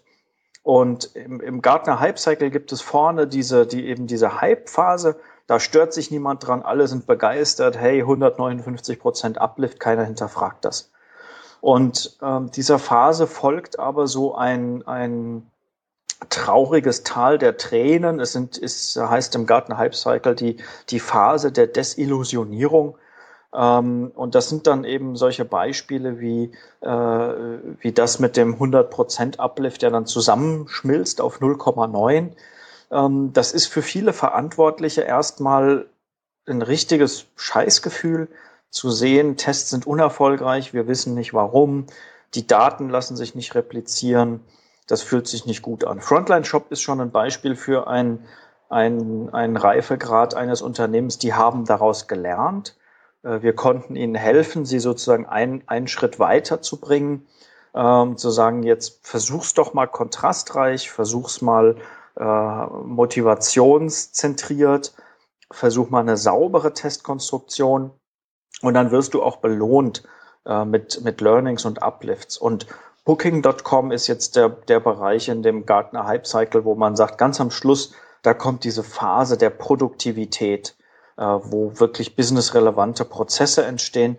Booking.com ist schon seit Jahren in diesem Bereich. Alles, was sie machen, äh, wird per AB-Test überprüft.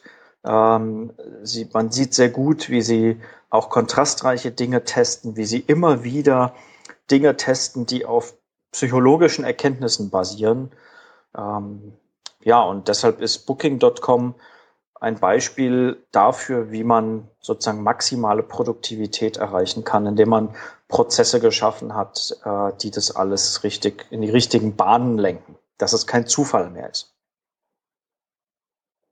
Exakt. Und dann kamst du zu deinen Behavior Patterns. Ja, weil ähm, man muss sich ja fragen, wie, wie erzeugen die Unternehmen denn diesen Kontrast, dass dass es eben äh, höhere Uplifts gibt und eine höhere Erfolgsquote von AB-Tests. Und da sieht man nicht nur bei, bei Booking.com, sondern auch bei vielen anderen Unternehmen wie, wie Airbnb und Uber und wie sie alle heißen, dass sie sich sehr stark orientieren an der aktuellen Forschung äh, im Bereich äh, Verhaltensökonomik. Das sind die Psychologen, ähm, die sich fragen, wie reagieren Menschen äh, bei Konsumentscheidungen, welche äh, Stimuli oder welche Trigger können diese Entscheidungen beeinflussen. Da wird oft gesprochen über eben sowas wie Verknappung, was ja Booking.com wirklich perfektioniert hat. Ähm, was viele Menschen nicht wissen, es gibt hunderter solcher Effekte. Und ähm, ja, die, die, die, der ganz einfache Trick ist, wer diese Effekte versteht, der muss gar nicht groß äh, rumorakeln, was man in der Website so testen könnte. Ähm, das sind wie 200 Schubladen, die ich überhaupt erstmal aufmachen kann und kann da gucken, ist da was Passendes für mich dabei. Und der große Vorteil dieser Prinzipien ist, dass irgendein Psychologe auf der Welt, meistens sogar mehrere, haben diese Prinzipien schon mit AB-Tests herausgefunden, haben schon bewiesen, dass sie funktionieren. Und ähm, Klar kann man im Detail immer noch dann testen, was man wirklich auf den Button schreibt, aber äh, es kann mit Sicherheit gesagt werden, dass der Einsatz solcher Prinzipien einfach größere Uplifts hat, größere Effekte zeigt, als wenn ich einfach wild mein, meine Website oder mein Template verändere. Absolut, aber ihr habt ja alle in eurem tollen Framework in dem äh, Iridion äh, mit äh, abgefragt. Ja, in Iridion, ich habe ja gesagt, es gibt eine Basisversion, ähm, da werden einige dieser Dinge abgefragt, damit man wirklich schon einen guten Nutzen draus zieht. Äh, wenn man die Bibliothek äh, aller 200 Prinzipien haben möchte, dann muss man doch tatsächlich so ein Premium-Feature kaufen. Ja, man kann ja schon mal mit den ersten wichtigsten 100, die ihr wahrscheinlich schon kuratiert habt, erstmal anfangen, damit man nicht überfordert ist. Genau, also man kann mit den wichtigsten anfangen. Ähm, und äh, für, für viele gibt es so die sechs großen und wichtigen ähm, Prinzipien da der Konsumpsychologie. Ähm, Verknappung hatte ich schon erwähnt. Konsistenz und Commitment kennen viele. Das ist ein Prinzip, was sagt, wenn ich schon einen Schritt in eine Richtung gegangen bin in meiner Entscheidung, dann ist die Wahrscheinlichkeit, dass ich da weitergehe, ähm, viel, viel höher. Also da gibt es lustige Experimente dazu. Äh, Im Bereich dieses äh, Konsistenz- und Commitment-Prinzips hat man zum Beispiel Menschen gefragt, sag mal, würdest du dir eigentlich in deinen hübschen Vorgarten mal bitte so ein Schild stellen, auf dem steht, bitte langsam fahren der Kinder wegen? Und ähm, das Spannende ist, ähm, da sagen gar nicht so viele Leute ja. Ähm, ich glaube nur 10, 13 Prozent, irgendwie sowas. Ähm, Obwohl es ja für eine gute Sache ist. Ne? Die, die wenigsten wollen sich ihren Vorgarten verschandeln lassen. Wenn du jetzt aber anders vorgehst und sagst, äh, hallo erstmal, wir machen hier so eine Umfrage. Ähm, wie wichtig finden Sie denn dass wir was tun äh, für die Sicherheit unserer Kinder im Straßenverkehr. Dann sagen erstmal ähm, 70 Prozent, 80 Prozent sagen, das finde ich sehr, sehr wichtig. Und dann kannst du theoretisch noch weitere Fragen stellen. Wenn du dann irgendwann äh, die Leute fragst, und würden sie denn, wenn das so wichtig ist, sich auch ähm, ein Schild in den Vorgarten stellen, um da mitzumachen, dann äh, sagt eine wahnsinnig viel größere Menge Menschen, ich glaube 30, 40 Prozent, ja, bin ich dabei. Ich stelle mir so ein Schild in den Garten. Also vier, fünfmal mehr Menschen ähm, machen dann mit. Und das ist ein ganz einfaches äh, psychologisches Prinzip, äh, was jeder nutzen kann. Wie gesagt, es gibt noch mehr Kontrasteffekte, Framing, Priming, Anchoring, äh, ja, wahnsinnig viele. Das ist ein bisschen Keyword-Stuffing. Muss man alle mal erklären. Wir gehen mal durch. Du hast ja eine ganze Liste. Ich frage dich jetzt mal zu jedem, was es ist. Oh je, ich bin, ich bin nicht der Psychologe bei uns, ja. Das ist doch egal. Ich glaube, du hast trotzdem zu allem einen anderen Begriff, den du dazu sagen kannst. Das kriegen wir schon oh, hin. Jetzt nee, aber bin ich ist, nervös. Das, äh, nee, das dauert dann ähm, sag schon, mal, sag schon mal. etwas sehr lang. Aber hier war einer ganz groß, ähm, den frage ich dich jetzt mal, den klang gleich so, Herding. Ab an der Herding. Herding? Herding? Herding? Herding, okay. Herding heißt ähm, tatsächlich Herden- oder Rudelverhalten. Ähm, das heißt, Menschen tun das, was andere auch tun. Und ähm, es ist ein, ein, tolles Beispiel auch wieder, um auf Booking.com zurückzukommen. Denn ähm, Herding heißt, ich orientiere eben mein Verhalten an dem Verhalten anderer. Ähm, da gibt's tolle ähm, Experimente, kann auch jeder mal in YouTube googeln, Ash-Experiment, äh, Ash geschrieben A-S-C-H, also äh, wie Asche, nur ohne E. Ähm, und äh, da sieht man, wenn, wenn sich sechs Menschen äh, in einen Aufzug stellen, fünf davon sind instruiert und einer ist der Proband. Und diese fünf instruierten Menschen drehen sich auf einmal alle um mit dem, mit dem Rücken zur Tür. Dann sieht man, wie die sechste Person, die eben der Proband ist, erstmal Schweißperlen auf der Stirn bekommt äh, und sich fragt, was hier los ist und im Laufe der Zeit sich tatsächlich selber auch umdreht. Und Booking.com äh, nutzt solche gruppendynamischen Prozesse, um ihr Prinzip der Verknappung ähm, noch zu verstärken. Anders gesagt, würdest du dich auf eine völlig menschenleere Straße stellen und verkaufst zehn Lockenstäbe und sagst nur noch zehn Stück schnell zugreifen, interessiert das keine Sau und diese Verknappung wird nicht funktionieren. Wenn du jetzt aber ähm, glaubhaft machen kannst, dass da 30 Leute sind, die Interesse haben an den 10 Lockenstäben und fünf haben in den letzten drei Minuten gekauft und du hast nur noch 10 Stück, dann wird auf einmal ein Schuh draus und diese ganzen Lockenstäbe wirken für andere Menschen auf einmal sehr interessant. Und das ist ein gutes Beispiel, ähm, warum Verknappung nur zusammen mit Herding funktioniert. Booking.com weiß das. Viele Online-Marketer wissen das nicht. Die sagen ganz plump nur einfach nur zehn Stück vorhanden, aber machen überhaupt nicht transparent, wie viel irgendwo los ist. Also auf den wenigsten Websites sieht man, äh, was wirklich passiert. Bei Booking.com siehst du das. Letzte Buchung vor drei Minuten aus Usbekistan. Das ist Herding. Ja, geht ja bestimmt auch mit so einfach hier äh, meist gebuchte Hotels in Düsseldorf, oder? Ja, Klar. Also das äh, gibt es ja auch in Trivial. Also das ist halt wahrscheinlich nicht so stark, aber bringt schon mal was. Also bevor man da einfach sagt, äh, ich habe da irgendwie fünf Vorschläge und weiß nicht, warum die da sind. Ja, das ist, ist ja auch für Menschen einfach sehr kompliziert. Wenn du sagst Hotel Düsseldorf, dieses und jenes Datum, ähm, dann sagt dir Booking.com herzlichen Glückwunsch, hier sind 137 Hotels. Wie sollst du jetzt mit dem, mit einem normalen Menschenverstand äh, daraus das Richtige herausfinden? Das ist einfach äh, für das menschliche Gehirn sehr komplex. Booking.com hat verstanden, dass sie dir dabei helfen müssen. Definitiv. So, und dann kam es so zum Ende hin zu nochmal so ein paar Tipps. Das alle war hier Qualität der äh, Resultate erhöhen, wurde, wie vorhin schon gesagt, das Testlaufzeit verlängern, aber auch ganz spannend, einfach mal die Seite mit sich selbst, also A' hast du es dann genannt, mitmessen, mhm. um zu schauen, ob nicht das äh, per se Schwankungen genau. sind. Also man sagt, okay, A messe ich, ich, ich messe meine Standards sowieso mit, um zu gucken, ob die mhm. anderen besser sind.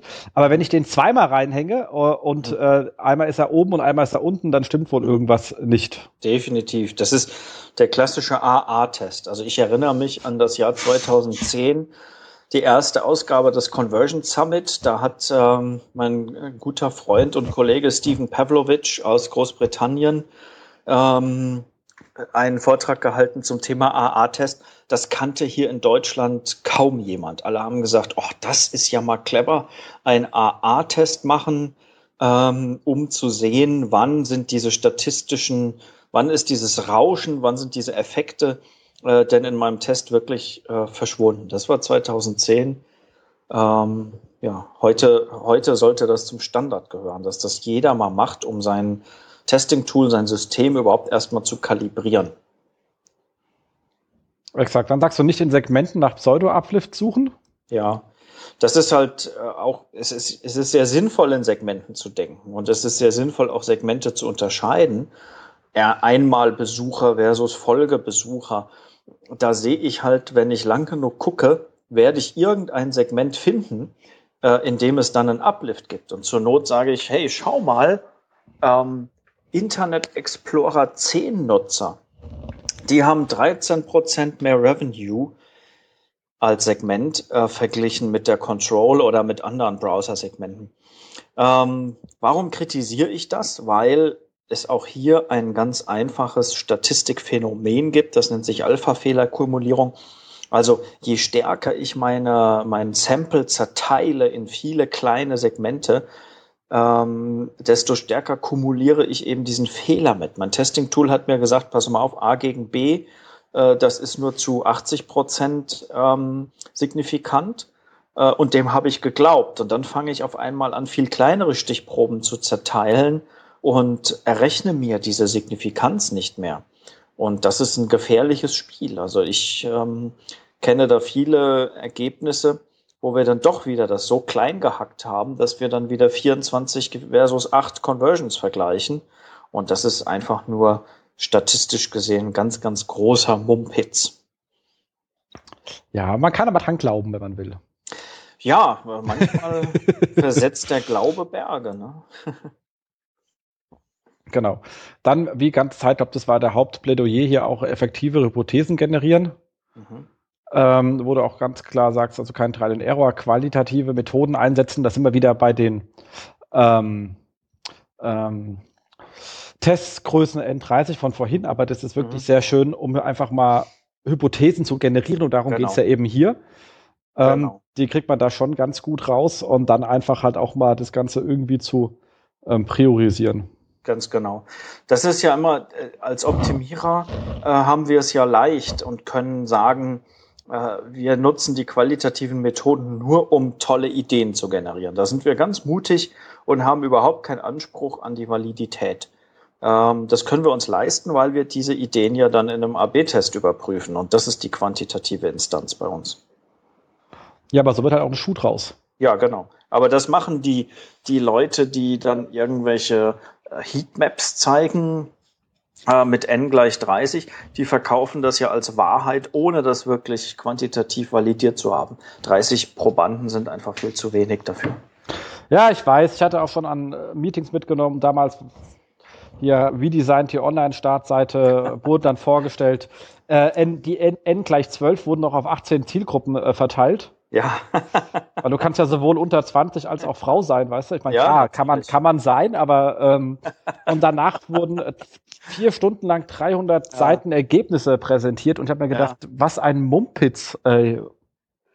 Und siehst du, diesen Mumpitz, den können wir uns leisten, weil wir sagen, pass mal auf, aber wir haben fünf tolle Ideen generiert, die wir jetzt im AB-Test überprüfen wollen. Wenn, wenn dir jemand versucht, das als Wahrheit zu verkaufen, blöd.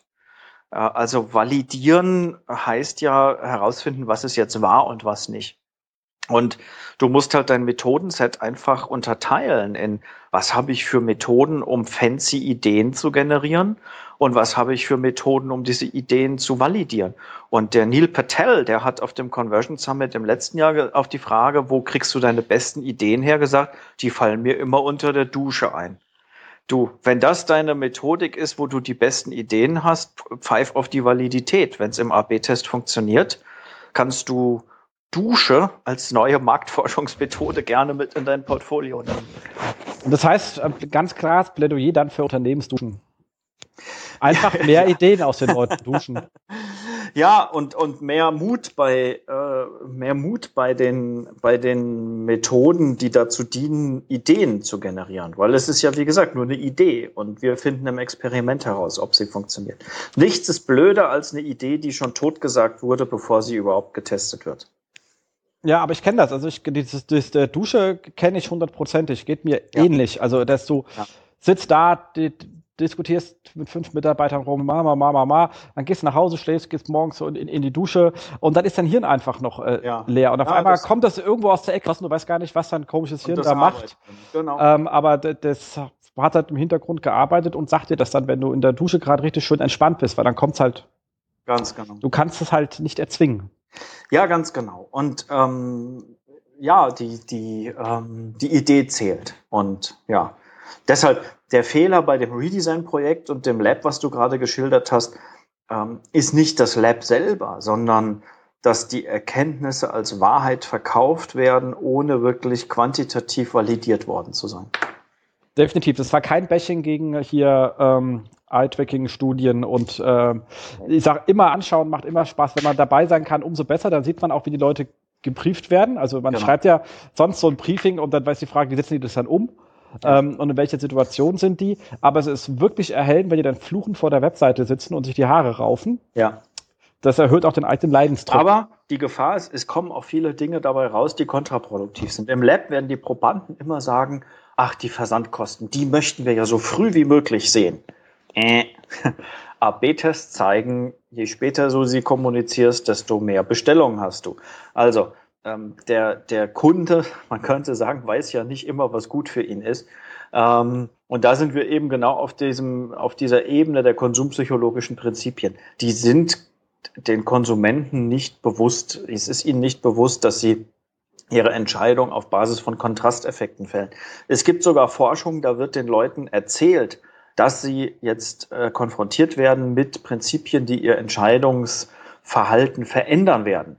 Und trotzdem ähm, machen sie es. Also auch das Bewusstmachen ändert nichts. Aber die Leute werden dir nie in einem Lab äh, äh sagen, äh, ach Mensch, hättet ihr doch hier mal mit dem Prinzip von Konsistenz und Commitment gearbeitet, dann hätte ich jetzt bestellt passiert nicht. Ne? Also deshalb, das sind dann auch irgendwo die Grenzen äh, bestimmter qualitativer Methoden, weshalb ich immer sage, du brauchst ein möglichst großes Methodenset als Optimierer. Du musst deine Labs machen, du brauchst die Expertenmeinung, du brauchst Analytics-Daten, du brauchst vielleicht auch Maus-Sessions, ähm, du brauchst Personas und Customer Journey und was nicht alles. Erst wenn du das alles zusammenfügst, hast du ein möglichst komplexes äh, Bild. Und diese hunderten Ideen, die du dann hast, die, die fütterst du in Iridion rein, priorisierst sie und arbeitest nur an den zehn besten. Dann ist die Welt in Ordnung. Genau, da kommen wir zu deinem äh, letzten Punkt. Ähm, Fokus verändern, an der Pro die Prozesseffizienz messen. Damit ja. meinst du jetzt ja nicht ein, ein, ein Test messen, sondern wie funktioniert deine äh, Testing-Prozesseffizienz? Mhm. Genau. Ganz genau, denn äh, das ist ja, das ist die, die Schlüsselfolie, warum hängt Booking.com seine Wettbewerber ab. Ähm, wir wissen bei Booking.com nicht, wie viele Tests sie pro Jahr machen, aber es sind sicherlich ein paar hundert und die haben auch eine sehr hohe Erfolgsquote.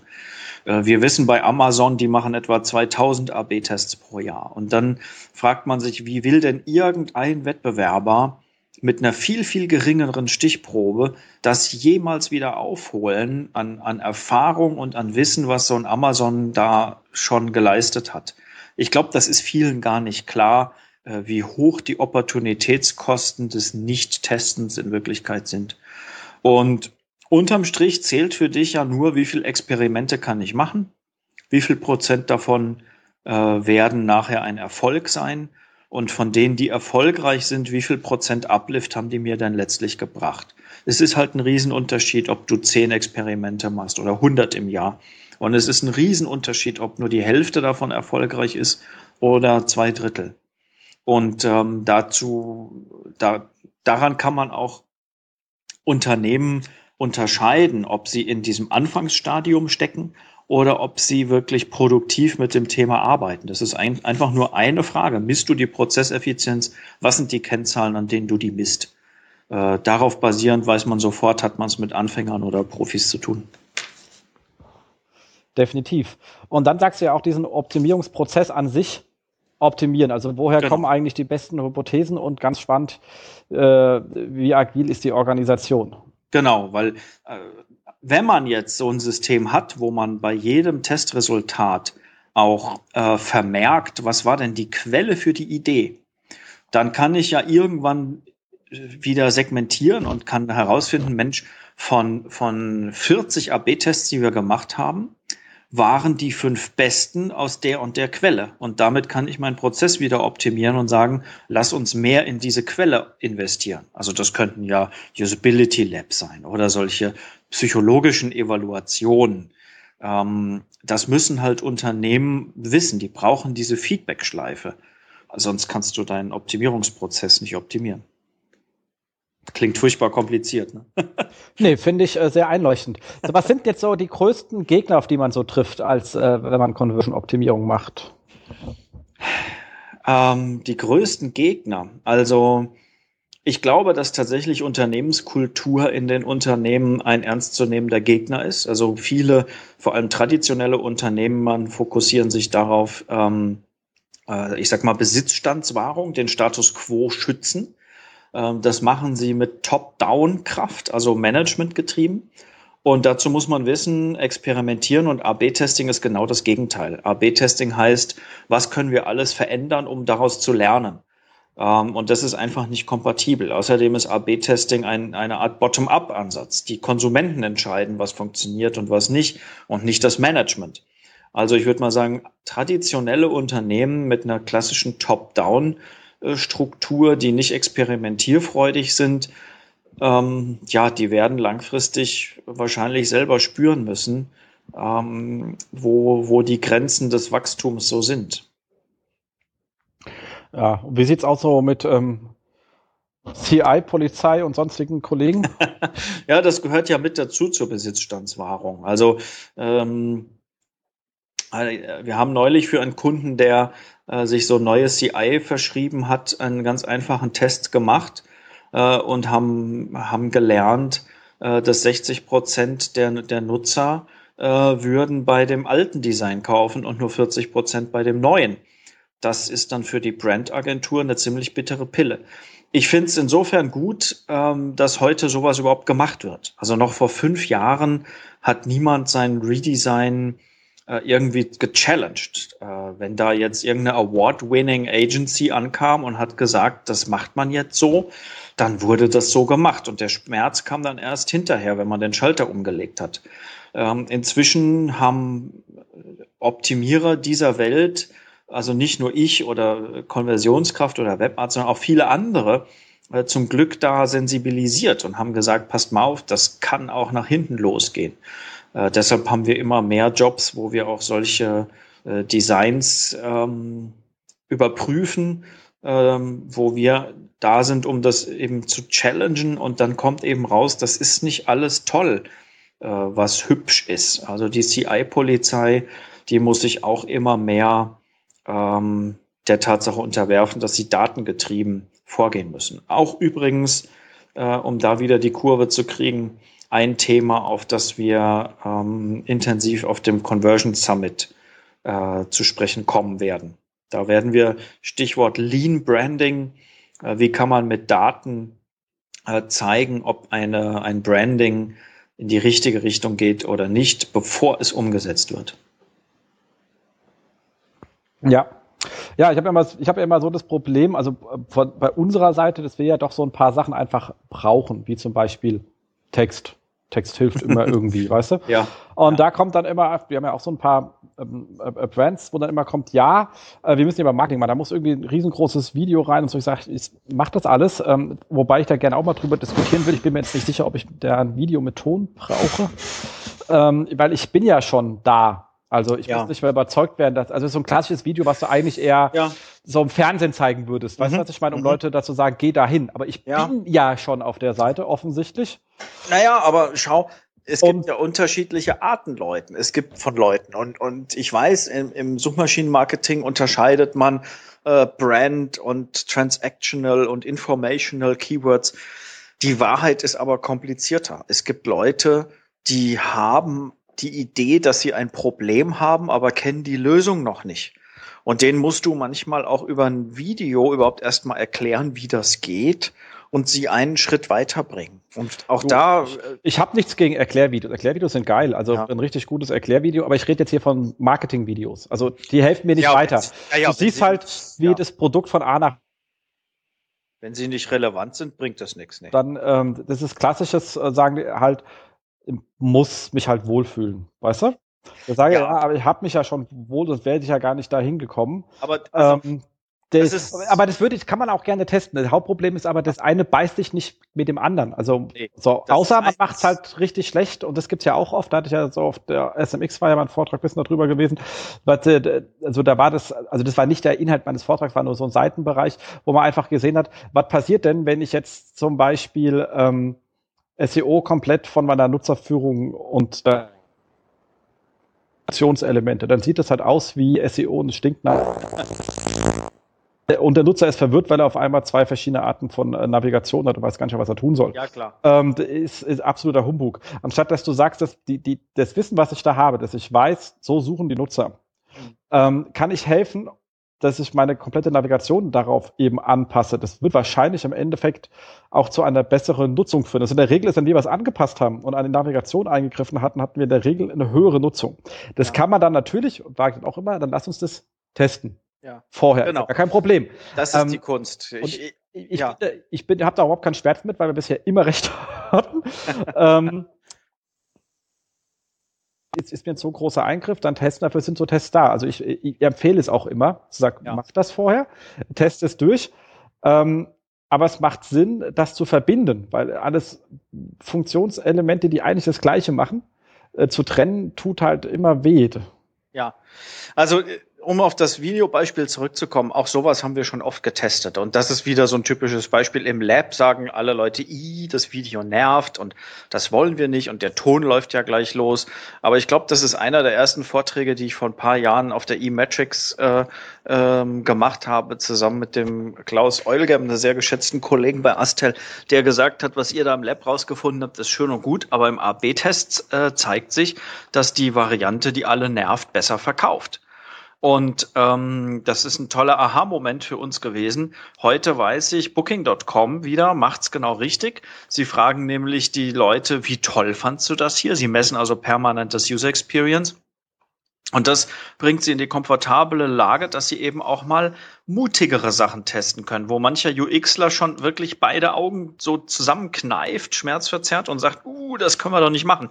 Ähm, äh, Booking.com erspart sich die Diskussion, ob man das jetzt machen kann oder nicht. Sie messen einfach das äh, UX und, und wie gut das Leute finden und suchen sich sozusagen den optimalen Punkt ähm, zwischen empfundenem User Experience und äh, Conversion Rate. Und das ist absolutes Best Practice.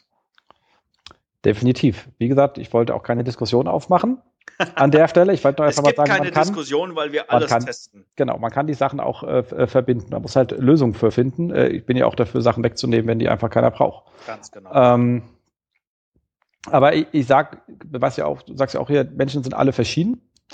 Und ähm, ich nicht. hm? Ich nicht.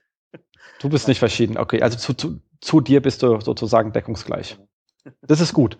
Das wäre ja auch schlimm, wenn es anders wäre.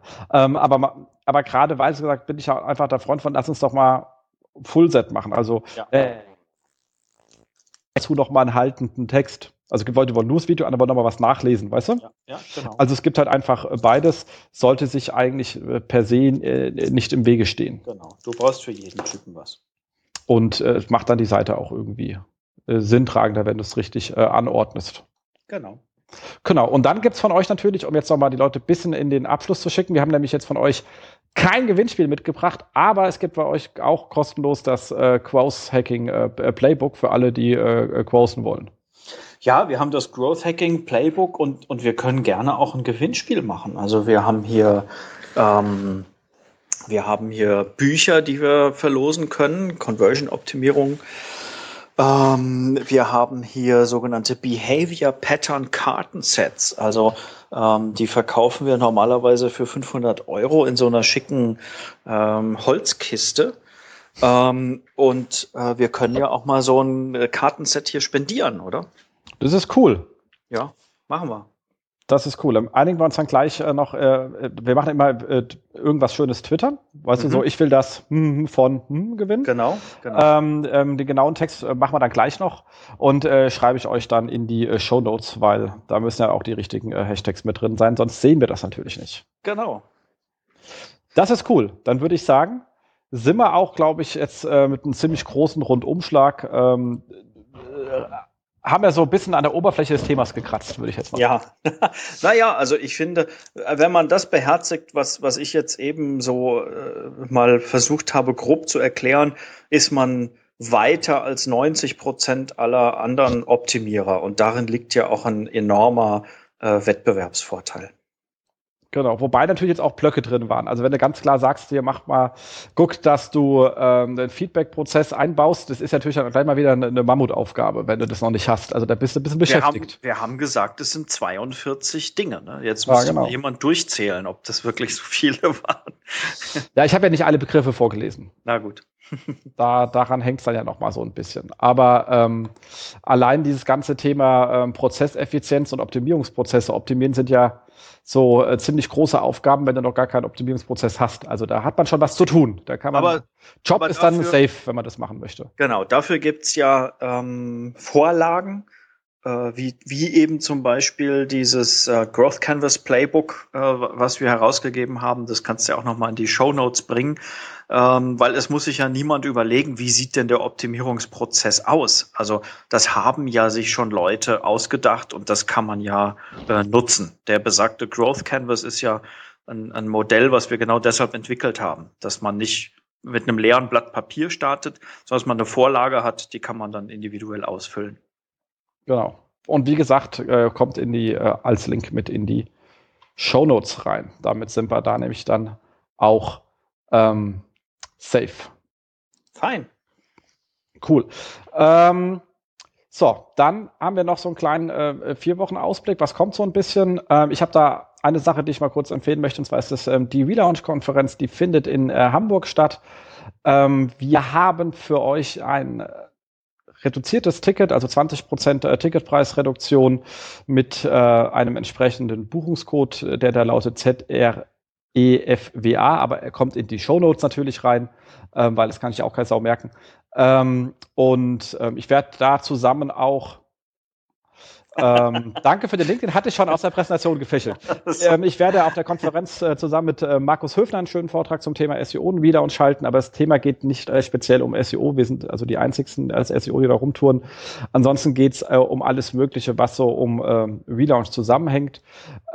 Und die Kollegen ähm, vom ähm, Pascal Horn, ihr wisst, der Gast vom letzten Mal, der sucht jetzt äh, jemanden zur Unterstützung, also einen SEO-Manager ähm, in äh, Offenburg. Und äh, ich glaube, Pascal, habt ihr letztes Mal gehört, ist ja ein äh, wirklich ähm, A, netter und B, weiß er, was er tut, Mensch. Dementsprechend glaube ich, wenn man in der Region ist, ist das sicherlich spannend. Link kommt aber auch in die ähm, Show Notes. Und ah, cool. Wir hatten ja doch noch ein Gewinnspiel, aber da nehme ich, nehme ich trotzdem mit. Ähm, genau. Es, es, ist schön, wie man mit, mit 160 Zeichen in äh, Skype jemanden ablenken kann. genau. Sorry. So. Also, du hast dich jetzt mittlerweile auf den Text geeinigt und zwar, ähm, ich will das Behavior Pattern Kartenset gewinnen. Und ähm, dann haben wir noch für eben die besagte Relaunch-Konferenz eine Freikarte.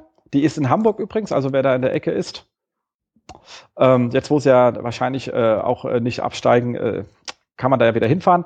Dementsprechend äh, dafür, ich will eine äh, Freikarte für die Relaunch-Conf ähm, mit äh, Terrenfrequenz-Pod gewinnen und fertig ist die Sache. Kommt aber beides in die Show Notes, also zwei Gewinnspiele bei einer Show und das gerade mal nach zwei Stunden zuhören. Äh, besser kann man ja gar nicht leben. Fantastisch. Cool. Damit sind wir auch durch. Wir hoffen, die Show hat äh, euch gefallen. Kommentieren könnt ihr natürlich wie immer dann äh, im, im Blog oder auf Facebook. Und ich glaube, wenn da etwas äh, Fragen äh, drin sind, die ich nicht verstehe, jetzt, weil es ja nicht mein Kernthema ist, äh, André, dann ping ich dich mal an, dann kannst du den in den Kommentaren beantworten. Na klar, aber du verstehst das schon ziemlich gut, habe ich als, so als Gefühl. Ja, meine, du weißt, mit gesundem Halbwissen kann man überall mitreden, bloß keinen Blumentopf gewinnen. Aber SEOs, ich finde auch, ich, ich merke das immer wieder, die Affinität zwischen SEO und CAO, ähm, die ist definitiv gegeben. Also ich finde, mit, äh, äh, mit Suchmaschinenoptimierern kann man immer wunderbar über Conversion-Optimierung sprechen, weil ich glaube, es gibt so ein so ein Optimierer-Gen, das ist nie zufrieden mit dem Status quo und das möchte einfach das System hacken, um mehr zu erreichen. Und das haben wir, glaube ich, gemeinsam.